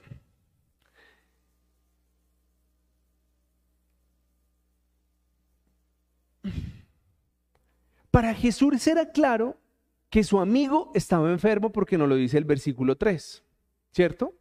Y también era notorio que Jesús amaba a la familia, en el versículo no lo dice. Pero que nosotros amemos a alguien y que sea importante para nosotros no significa que sean la prioridad número uno. Y lo voy a decir así de claro. Yo considero a muchas personas que he ofrecido mi amistad y recibo su amistad. Pero si mi hijo, mi esposa, mi mamá me necesita, van a estar primero que mis amigos. Pero algunas personas no logran entender eso. Y muchas personas me han juzgado a mí porque me invitan a un asado, a un matrimonio, a un evento, un sábado a las 6 de la tarde. Adivinen cuál es mi respuesta. No, gracias. Ay, pero es que usted sí ya se olvidó de uno. No, yo tengo una prioridad y es servirle a Dios y si tengo un mensaje que transmitir, pues lo voy a hacer a las seis. Si usted me espera que llegue a las ocho y media y no le molesta que llegue tarde, yo voy. Y un amigo real, como nos ha pasado, una vez les conté que de aquí salí para un asado, pues allá estuve. Y no me juzgaron, ay, el pastorcito, no me juzgaron. Porque son amigos que no están esperando que yo haga lo que ellos quieren. Y hay algunos amigos que creen que yo soy un buen amigo cuando me dejo dominar y cuando hago solo lo que ellos piden. Y eso no se llama ser un buen amigo, eso se llama no ser pendejo. Porque muchas personas están abusando de ti y muchas personas están pidiendo que tú asumas responsabilidades que no te corresponden, que le cuides el perro, que le cuides a la mamá, que le cuides a la suegra, que, que lo lleves, que lo cargues, que lo transportes, que le prestes, que le pagues. Eso no es un amigo. Eso es una, una falta de carácter de una persona que ha sido rechazada y por no seguir siendo rechazado, deja que otro abuse de él.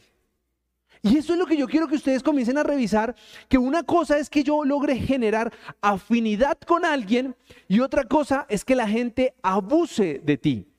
¿Por qué? Cuando alguien está mal,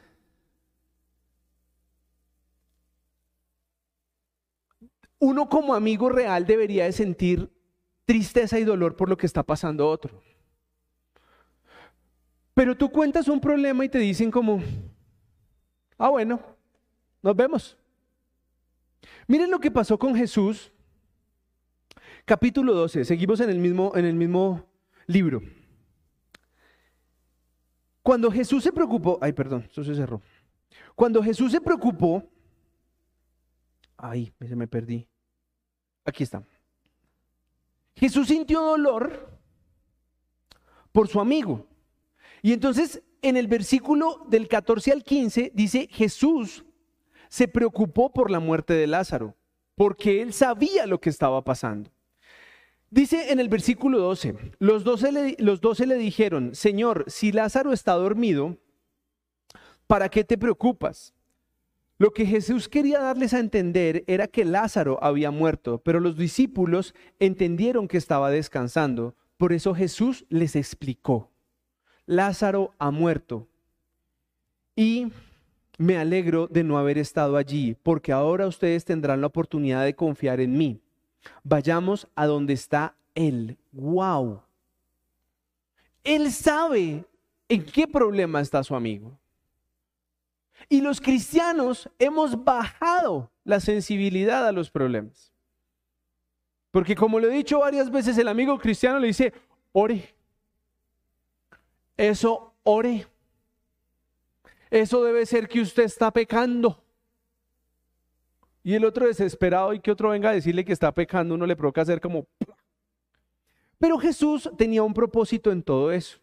Ahora, ¿Qué le pasó con Jesús cuando su amigo estaba en problemas? ¿Se quedó en fiesta? ¿Se quedó en parranda? Jesús decide ir a donde estaba él. Miren lo que dice Juan 11:33. Cuando Jesús lo vio, lloró y vio a la gente lamentándose con ella. Se enojó en su interior y se conmovió profundamente. ¿Se enojó por qué? Porque había gente llorando que, que podía creer en él. Pero también le dolió ver a su amigo en un problema. Y yo te pregunto algo. Hoy nos enteramos que mucha gente muere. ¿Te afecta? Uy, eh, mm, no, pues es que yo no fui muy cercano. ¿Usted ha escuchado esa frase? No, es que yo, pues no, yo con él casi no compartí. Hoy la vida ya no se valora. Y se los digo por algo que me pasó a mí. Yo hace más o menos cuatro años tuve que reunirme con una persona todos los martes de la semana. Todos los martes tenía que reunión con él por un tema laboral. Y se murió hace cuatro meses. Y yo vi en su estado que decía, se invita a la ceremonia, ta, ta, ta. Y yo decía, oh. ¿Y hay uno que hace? Yo nunca conocí a su esposa, mucho menos a sus hijos. ¿Qué tipo de amistades somos hoy en día? Es probable que yo hubiera podido dar consuelo a esa familia, pero como no me interesaba, si no era un tema laboral, lo deseché. Ahora, ¿cómo sería la forma en que se sentía Jesús?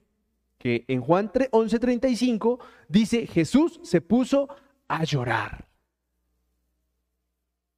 Y aquí les voy a hacer una pregunta. ¿Usted por cuántos amigos ha llorado? Ahí le acabo de cortar los cinco que le quedaban como en uno. Porque hoy en día nuestros amigos nos ofenden y se vuelven nuestros enemigos. A mí no me vuelve a hablar. A mí no me hable de esa persona. Y así funciona. Pero, ¿qué pasa? Las amistades de hoy en día se han vuelto frágiles porque hay falta de confianza. Hoy las amistades son muy políticas. Somos amigos en las buenas, somos amigos de puñito, somos amigos porque jugamos, somos amigos porque hay dinero, somos amigos porque podemos ir al restaurante, somos amigos porque podemos ir a una cosa, pero cuando las cosas se ponen mal, ¿cuál es tu rol de amigo? Miren, miren la confianza que le tenía Marta a Jesús para hacerle un reclamo. Y ahorita le voy a preguntar, ¿cuántos de sus amigos se aguantan un reclamo suyo? Miren esto. Juan 11:21, María le dijo a Jesús, Señor, ¿usted se imagina el tono de esto en una mujer? Deberíamos de hacer un ejemplo, pero bueno. Si tan solo hubieras estado aquí, mi hermano no habría muerto. ¿Qué tal el reclamo de Marta? ¿Suave? Fuerte. O sea, le está diciendo a Jesús, a ver, traducción, lenguaje, iglesia, ¿qué le está queriendo decir a Jesús? ¿Su culpa? ¿Su culpa? ¿Qué más? ¿Ya para qué viene? Muy bien, ¿qué más? ¿Mal amigo? ¿Rata inmunda? ¿Sí? ¿Usted no era parcero de él? Ese fue el reclamo. Ahora yo le hago una pregunta. ¿Cuántos de sus amigos se aguantan un reclamo suyo? Y se la cambio. ¿Usted de cuántos amigos se aguanta un reclamo?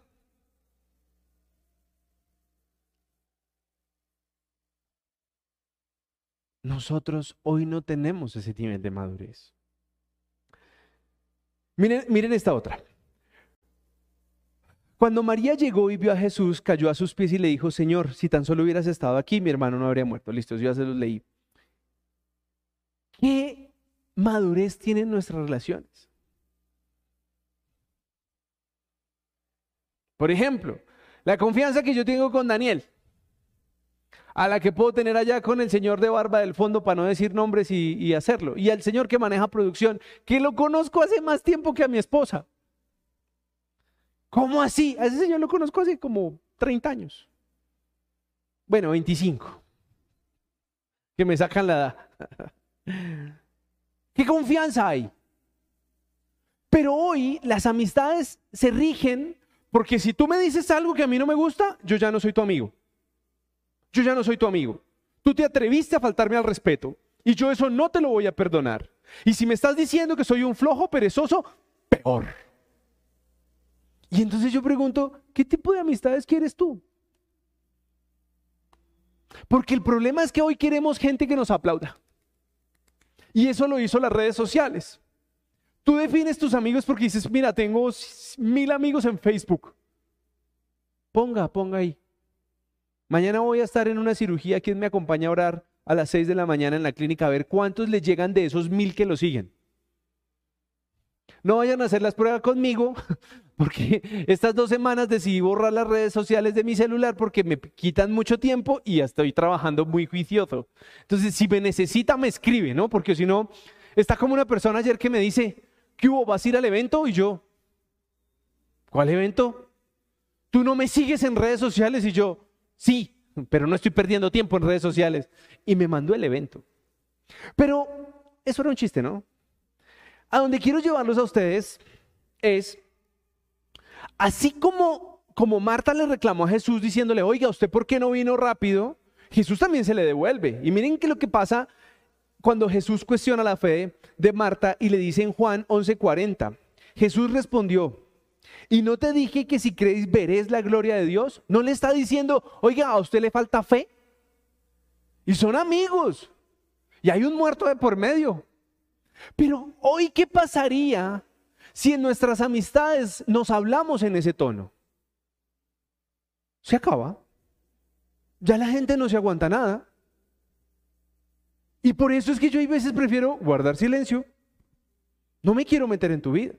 Pero lo que quiero que hoy te preguntes es, uno, vamos a hacer el recuento de lo que pasa. Tú te enteras que un amigo está en problemas, que está enfermo, ¿cierto? Que puede estar a punto de morir. ¿Estás dispuesto a viajar a donde está tu amigo? Ahí ya uno dijo que sí, yo también iría. ¿Irías? Entonces todos van a decir, depende. Dos, si cuando llegues allá tu amigo te juzga por el tiempo en haber llegado tarde, ¿qué vas a decir? Te vas a emberracar. Pero donde quiero llevarlos hoy es, la madurez de las amistades hoy no existe.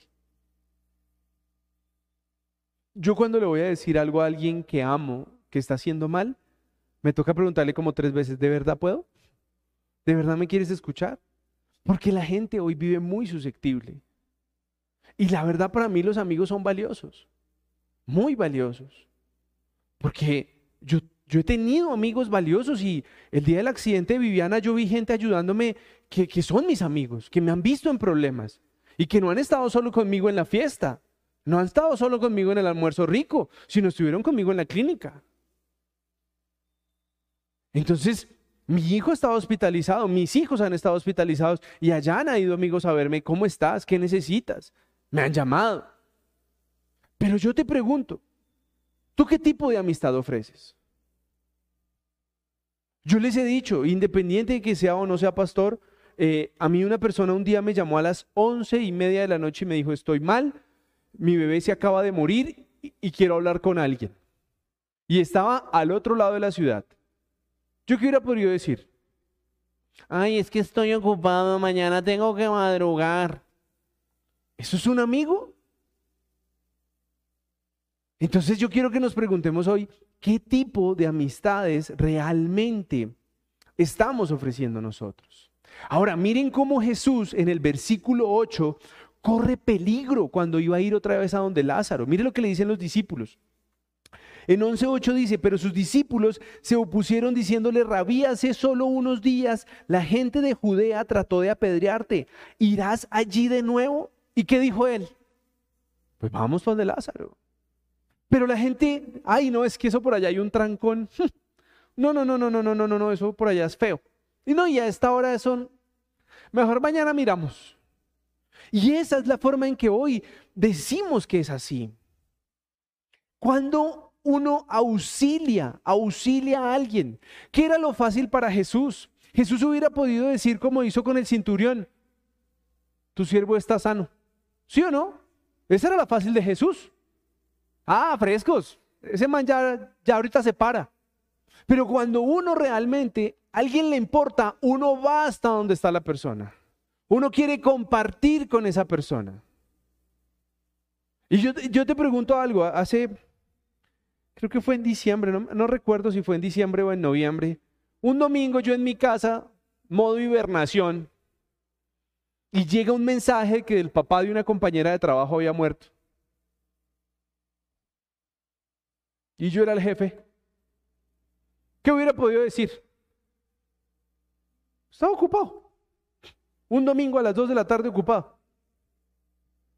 Y cuando me dicen dónde es el, el sepelio, el velorio, al otro lado de la ciudad. Pero uno por sus amigos va.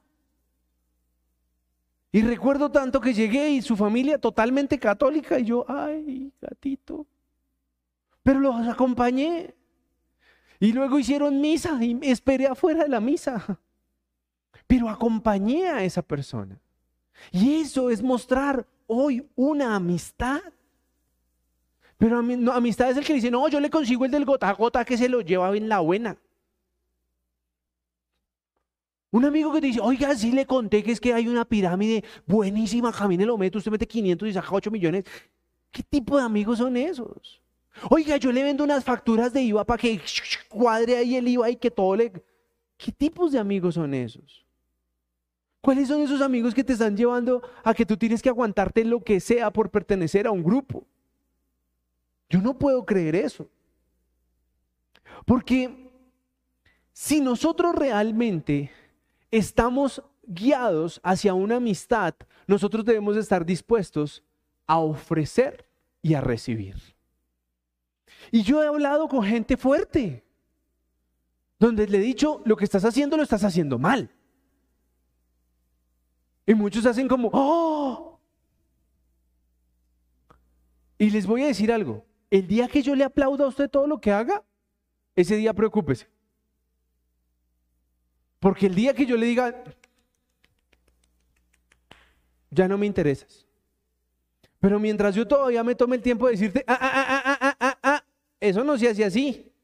Por ahí no vamos bien. Es porque para mí eres importante. Porque la mejor forma de demostrar que uno ama a alguien es dedicándole tiempo. Hoy yo quiero que la gente muéstrame cuántos likes ha tenido tu mayor foto.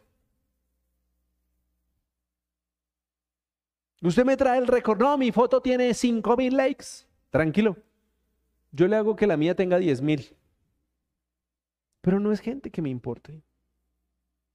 Las redes sociales se volvió un tema de aplausos, pero las relaciones reales de nosotros, hermanos en la fe, deberían de ser de este estilo, de poder hablarnos, de poder decirnos lo que está pasando. Hoy, ¿quién comió chocolatina? ¿Sí? Muy bien. ¿A? ¿Le diste a todos? Ah, ¿al mono no le dieron chocolatina? Ah, el mono llegó tarde, hermano. hoy ya le dijimos con amor que llegó tarde. ¿Por qué? Porque no comió chocolatina. Bullying. Ay, es que el bullying. ¿Para qué crezca? Estoy molestándole la vida porque él llegó a la alabanza. Ahora, si yo te digo, tu vida no está bien, tú me vas a odiar.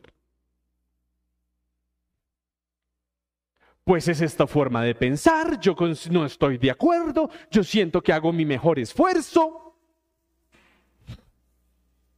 Yo, si me dejas explicarte por qué pienso eso, lo hago. Pero hoy no escuchamos. Entonces, para que reflexionemos, no todas las relaciones cercanas terminan en una amistad. Usted tiene mucha gente que está cerca suyo, algunos, quiero decírselo en su carita con mucho amor, por conveniencia. Oh. Algunos van y se acercan a usted porque donde usted come mejor. Oh. Porque con usted encuentran negocios. Porque con usted consigue quien le alcahuete las cosas. Y déjeme decirle que eso no es una amistad. Ahora, no todas, no todas las amistades tienen el mismo nivel de intimidad y de acercamiento. Algunos de ustedes han viajado con nosotros. Nos han visto en, pijama. Los hemos visto en pijama y no tenemos fotos en Facebook allá. En pijama todos. No, no, no, no, no, no interesa. Porque no es nuestro objetivo. Hay momentos que se guardan en el corazón para saber con qué personas has compartido realmente. Los momentos difíciles y los momentos de alegría. Porque así como paseamos, también hemos estado en velorios. Pero yo quiero que tú entiendas que las características de una verdadera amistad se van logrando con el tiempo. Yo no sé cómo hay personas que dicen, uy, sí, mi pana, uy, ¿y hace cuándo conoces a esa persona? 15 días. Y que han compartido tres rumbas. Y se quedó en mi casa porque estaba borracho. Y entonces la gente dice, uy, no, un amigazo. Eso no es un amigo. Y lo voy a decir sin anestesia. Los hogares se pueden destruir por personas equivocadas en nuestras vidas. Ay, ¿cómo dice eso? Sí, porque como hoy se habla de tu espacio, mi espacio, yo no sé de dónde sacaron ese cuento, pero entonces no, es que yo sí tengo mi espacio, yo me, yo me eh, distraigo con mis amigos, tú puedes hacer lo mismo con tus amigas. Yo conozco mis amigos, yo conozco mis compañeros de la oficina, yo conozco con los que he trabajado y no me interesa estar todos los viernes con ellos o si no, no tendría hogar. Pero la gente dice, ah, no, pero es como, es que tanto trabajo, hay tanto estrés, es para distraernos. Va, distraigas en su casa. Vaya, invite a su esposa a comer. No, pero es que yo no tengo plata. Mire, así sea perro caliente en la esquina con salchicha rehervida de tres días, pero invítela a comer. Yo he comido de esa, yo he comido de esa. No cae muy bien, pero bueno. pero nosotros hemos decidido sumergirnos en un mundo de amistad falso, en un mundo de amistad que nos está ofreciendo licor, amiguitas, amiguitos, compañeritos de trabajo, para brillar chapa, no baldosa, chapa. Haga el ejercicio. No lo haga, hágalo con su esposa.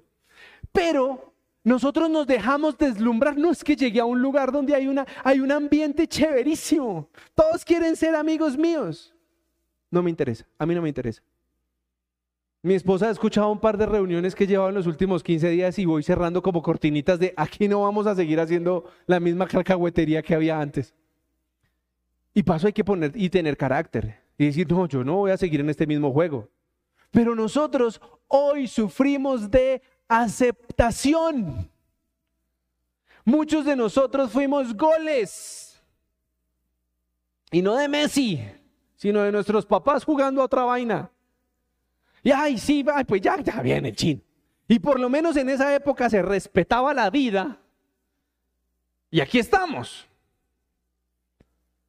Y entonces cuando vemos y, nos cuentan la historia, ¿no? Y entonces su papá y su mamá y no se entendían, pero por usted ahí están y, uno hace como, o sea, todas estas peleas, si yo no hubiera estado, estas peleas no estaban.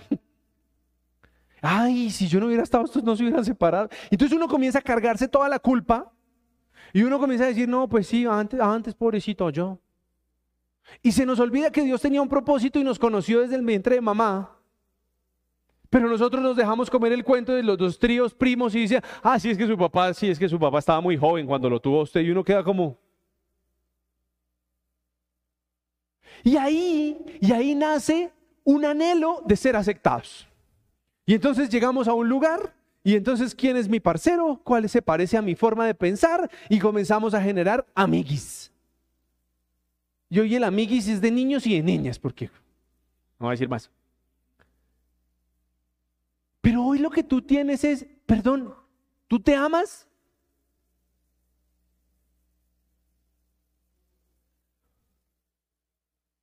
No, contesten tanto que me abruman. Esperaría por lo menos un sí, claro.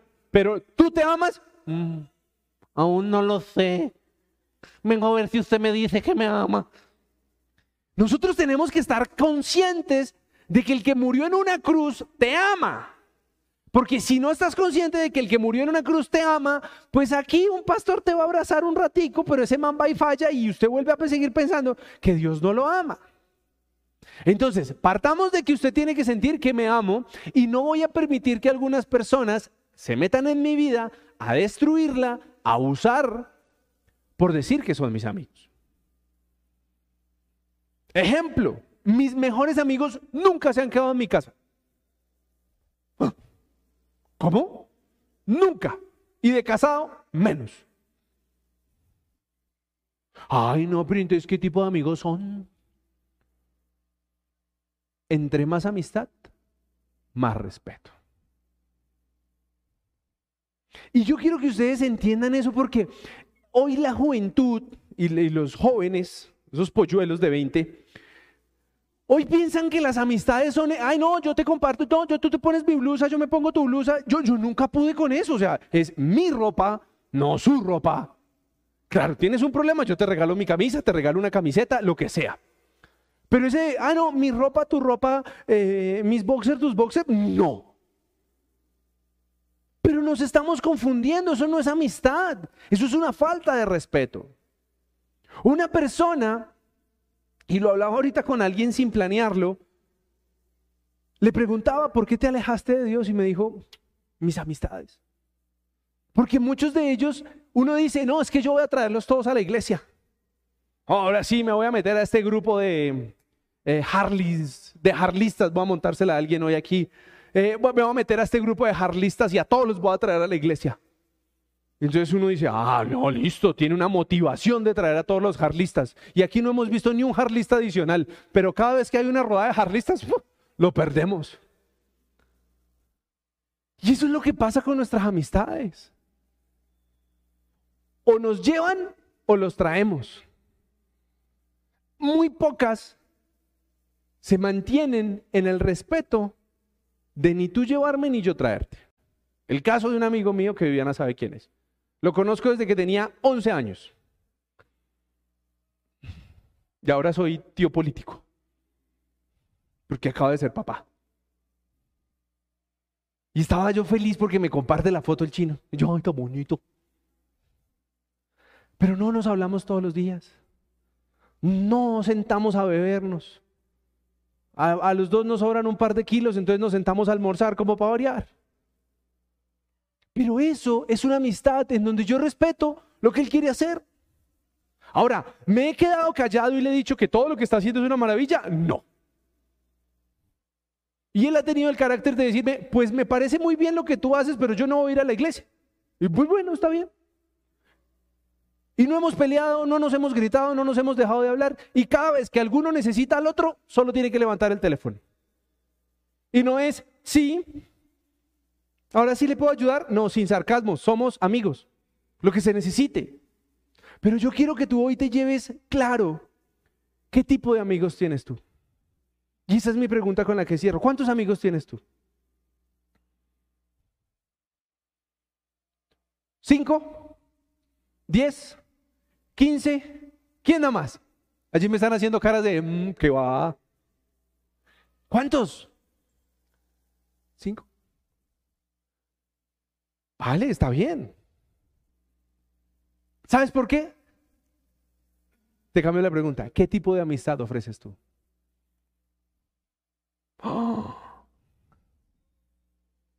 Yo siento que hoy tengo amigos porque yo he ofrecido una amistad sincera. Pero yo te pregunto, ¿qué tipo de amistad ofreces tú? Ah, no, es que yo no tengo tiempo. Entonces no tienes amigos. Porque yo tengo tiempo para almorzar con unos amigos. ¡Ay! ¿Con impíos? Sí. Y comemos delicioso. Pero tú, ¿por qué no tienes amigos?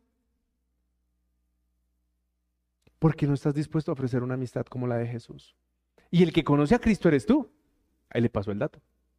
Entonces, si tú no estás dispuesto a ir donde tu amigo, a apoyar a tu amigo, a confrontar a tu amigo, a que si está en un problema tú vas hasta donde está él, ¿qué tipo de amigo eres? ¿De los de Facebook? No, es que yo sí le doy like a las fotos de él. ¿Y ¿La gente pone la foto en Facebook con el cajón detrás de la mamá? No, ¿cierto? Entonces, ¿usted cómo sabe que la mamá se murió? Y ahora la excusa es, ay, pero yo no supe que te había pasado eso. Usted no está pendiente de la gente. Pero nosotros sí queremos que la gente esté pendiente de nosotros. Qué incongruencia. Qué incongruencia. Entonces yo los invito a que comencemos a analizar el tipo de relaciones que tenemos. Y yo quiero que hoy hagas un ejercicio. No me van a regañar ni me vayan a odiar durante la semana. Recuerde el momento que alguien le llevó la contraria siendo su amigo. Identifíquelo. ¿Quién le llevó la contraria? Siendo su amigo. Y le dijo, no, eso que estás haciendo no es así. Usted está equivocado. ¿Ya? ¿Ubicaron a alguien? ¿Listo? ¿Es su amigo? ¿O hoy es, uy, ese no es de los míos? ¿Sí es su amigo? Ya no, mire, aquí me está diciendo uno, ya, ya no es mi amigo. ¿Por qué?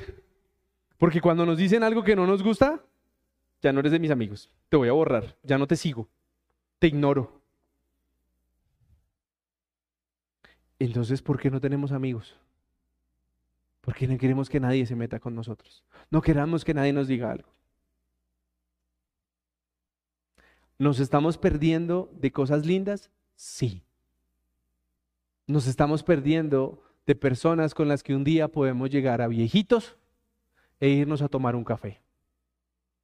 Personas con las que tú puedes hablar sin esperar nada a cambio. Ah, no, es que mi amigo me busca todos los 20 del mes para que le preste mientras llega la quincena. Ese no es su amigo. Le dio la cara de pendejo a usted. Ay, ¿y usted qué hace cuando le dicen que le preste? Vijana me ha escuchado. Primera y última. Porque un día vamos a dañar nuestra amistad por esto. ¡Oh! ¡Ay, qué brusco! No. Entre más amistad, más respeto. Entonces yo quiero que hoy tú revises si esas personas que tú has dejado de catalogar tus amigos porque en algún momento se preocuparon en decirte lo que estás haciendo mal, de pronto valen la pena. Porque hoy toda la sociedad nos aplaude. Hoy nadie quiere decirte que tienes, que tienes que, que tienes un pedacito de chocolate en el diente. Nadie te lo dice. Un amigo te dice, limpies el diente. Parece que estuviera mueco. Un amigo te lo dice. ¿O no? El, el que no comienza, está mueco. Y comienza a burlarse de ti. Pero un amigo te dice, oiga, vale, es el diente que parece que estuviera mueco. Entonces, ¿cuántos te dicen en tu cara que tienes chocolate en un diente? Ay, no, yo no le digo nada porque se ofende. ¿Qué tanto lo amas?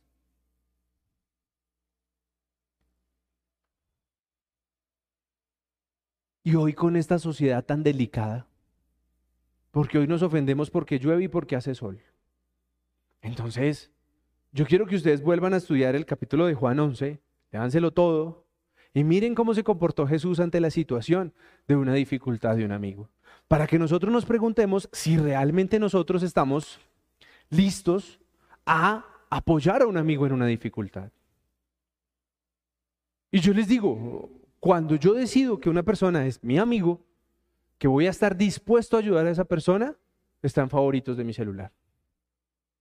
¿Y por qué en favoritos? Porque así esté durmiendo, si es un favorito, timbra. Y eso significa, hermano, si usted me necesita, yo estoy ahí. Pero yo te quiero preguntar es, ¿qué tan dispuesto estás a tener un amigo? ¿Qué tan dispuesto estás a que te digan, no, no hagas eso? Vas a acabar con tu vida. Estás destruyendo tu hogar. Estás destruyendo tus finanzas.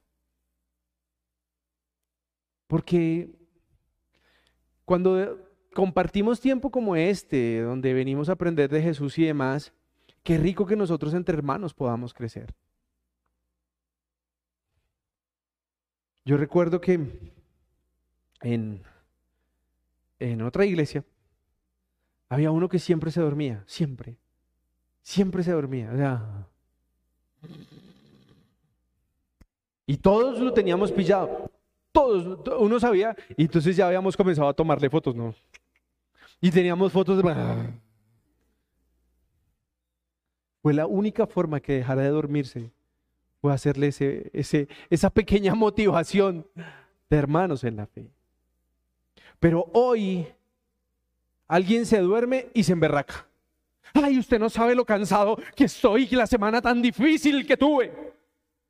Deje la fachada, hermano, se quedó dormido, punto. Crezca. Crezca. Deje de defenderse. Uno hace una pregunta, oye, ¿qué pasó con tal cosa? No, es que yo... yo, yo estoy preguntando qué pasó, no te estoy diciendo que sí es culpa tuya. Pero todo el mundo está a la defensiva. ¿Por qué? Si estamos equivocados, ¿qué pasa? Pues qué chévere que alguien nos haga caer en cuenta que estamos equivocados. Pero no nos gusta. Queremos decir, es que yo soy perfecto. Es que a mí me sale todo perfecto. No, a mí no me sale nada perfecto. Yo a veces me equivoco y digo, ups, la embarré. Pero les cuento una cosa. ¿Saben cuándo aprendí a crecer rápidamente? Cuando soy capaz de burlarme de mí. ¿Qué? Sí. Yo cuento mis errores, yo les cuento mis embarradas a mis hijos, a mi esposa. Me hacen bullying en esa casa.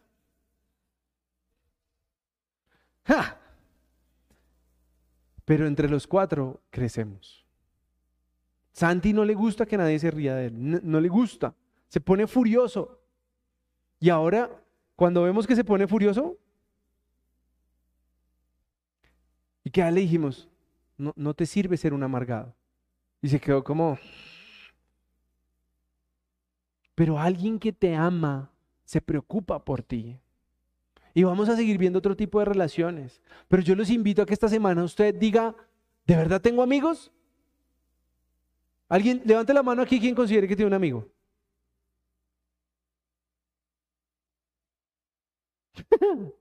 ¿Ok? Ahora, esta semana revise si usted tiene abandonado a sus amigos. Llame a un amigo. ¿Qué hubo? ¿Cómo va? ¿Qué ha hecho? ¿Qué pasó? ¿Quién se murió? Nadie. Eso no quería saber cómo estaba. Uy, no, pensará que necesito un favor. No. Nosotros debemos de transmitir el amor que tenemos. Amén. Pónganse de pie, por favor. Ay, Estebanita, esto. Padre precioso, te damos infinitas gracias, Señor, por todo lo que nos permites aprender, entender y avanzar, Señor. Te suplicamos que tú nos muestres las personas que se han acercado a nosotros de manera genuina, de manera honesta, para compartir una amistad, para crecer en ti, Señor, para que podamos ser esa, ese coequipero real que te puede decir en que estás equivocado, en amor, sin humillar, sin lastimar, pero que te confronta un poquito, que te dice, no está bien, no pienses así, tú no eres lo que estás pensando. Y hoy, Señor, te clamamos para que tú nos permitas identificar esos amigos que hoy tenemos olvidados, esas personas que realmente nos han ofrecido su amistad, que somos importantes para ellos, pero hay veces en nuestro egoísmo y en nuestra altivez nos hemos olvidado de preguntar cómo están, cómo les ha ido y si podemos ser ayuda, Señor. Permite que nuestro conocimiento de ti, Señor, nos permita llevar amor a las personas que conocemos, porque estoy seguro que cada persona que tú nos has permitido conocer en nuestras vidas, de tiempo atrás, de ahora o en un futuro, Señor, puede ser un propósito claro de cómo podemos ser instrumento para otra persona, Señor. Permítenos ser muy respetuosos de las personas, pero que nosotros podamos alimentarlos con lo que tú nos has dado, Señor. Guárdanos, bendícenos y acompáñanos en cada decisión que tomamos como familia, como personas, Señor. Guarda nuestros hijos en donde estén, guárdalos en el colegio, guárdalos en las universidades. Mientras conducen, Señor, permite que seas tú al control de ellos, Señor. Siempre permíteles identificar quién se acerca a ellos para realmente disfrutar de su amistad y no para abusar de ellos. Papito Dios, gracias te damos por esta semana que pasó, por la semana que llega. La ponemos en tus manos, Señor, para que tú nos respaldes en nuestros trabajos, en nuestras empresas, en los negocios, en los cobros, en los pagos, Señor, que podamos ser testimonio integral como emprendedores, como empresarios, Señor. Guarda a todo aquel que está sin empleo, que está pasando una necesidad económica, Señor. Sé tú bendiciendo en cada momento a esa persona que hoy tiene necesidad. Que seas tú su proveedor y que no sean otras personas para que puedan abusar y manipular de ellos, Señor. Gracias te damos por este mensaje, Señor. Abre nuestros corazones, salca, Señor, todo el rencor y toda la dureza que hemos almacenado en él por las personas que de pronto nos han lastimado, que nos han decepcionado, pero permite que nosotros podamos ser instrumento tuyo para que todos los días podamos mostrar el amor de Jesús de Nazaret, Señor. Te lo pedimos y hemos orado en el nombre de Jesús. Amén y amén.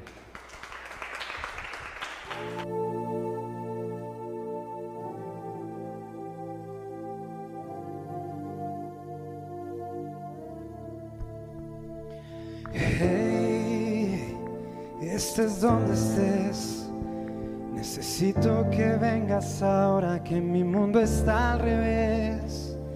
Hey, eso ya lo sé. Solo te busco y te llamo cuando no me dan los pies. Hey, dime si es verdad que por la noche me cuidas en medio de la oscuridad.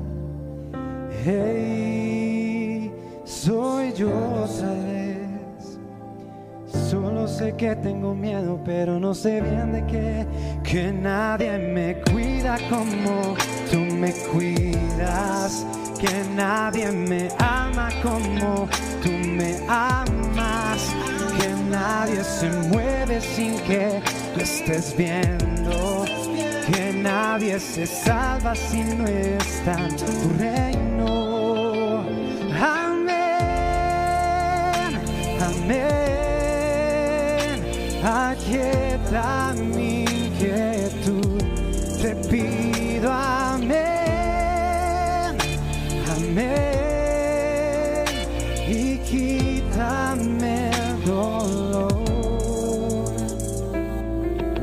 Es tanto lo que quiero preguntarte, respuesta por si vuelvo a equivocarme.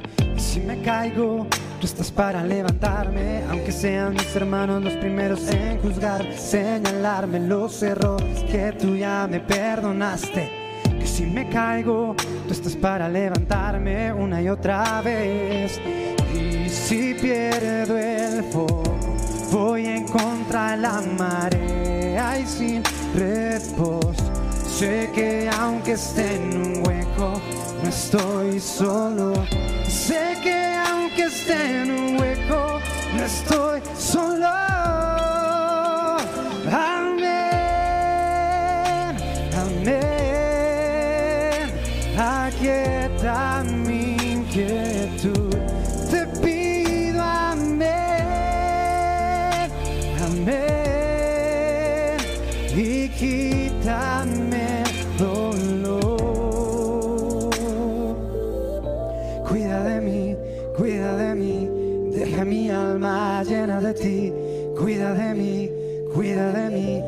a quien le temo si cuidas de mí, cuida de mí, cuida de mí, deja mi alma llena de ti, cuida de mí, cuida de mí, amén, amén, aquieta mi inquietud.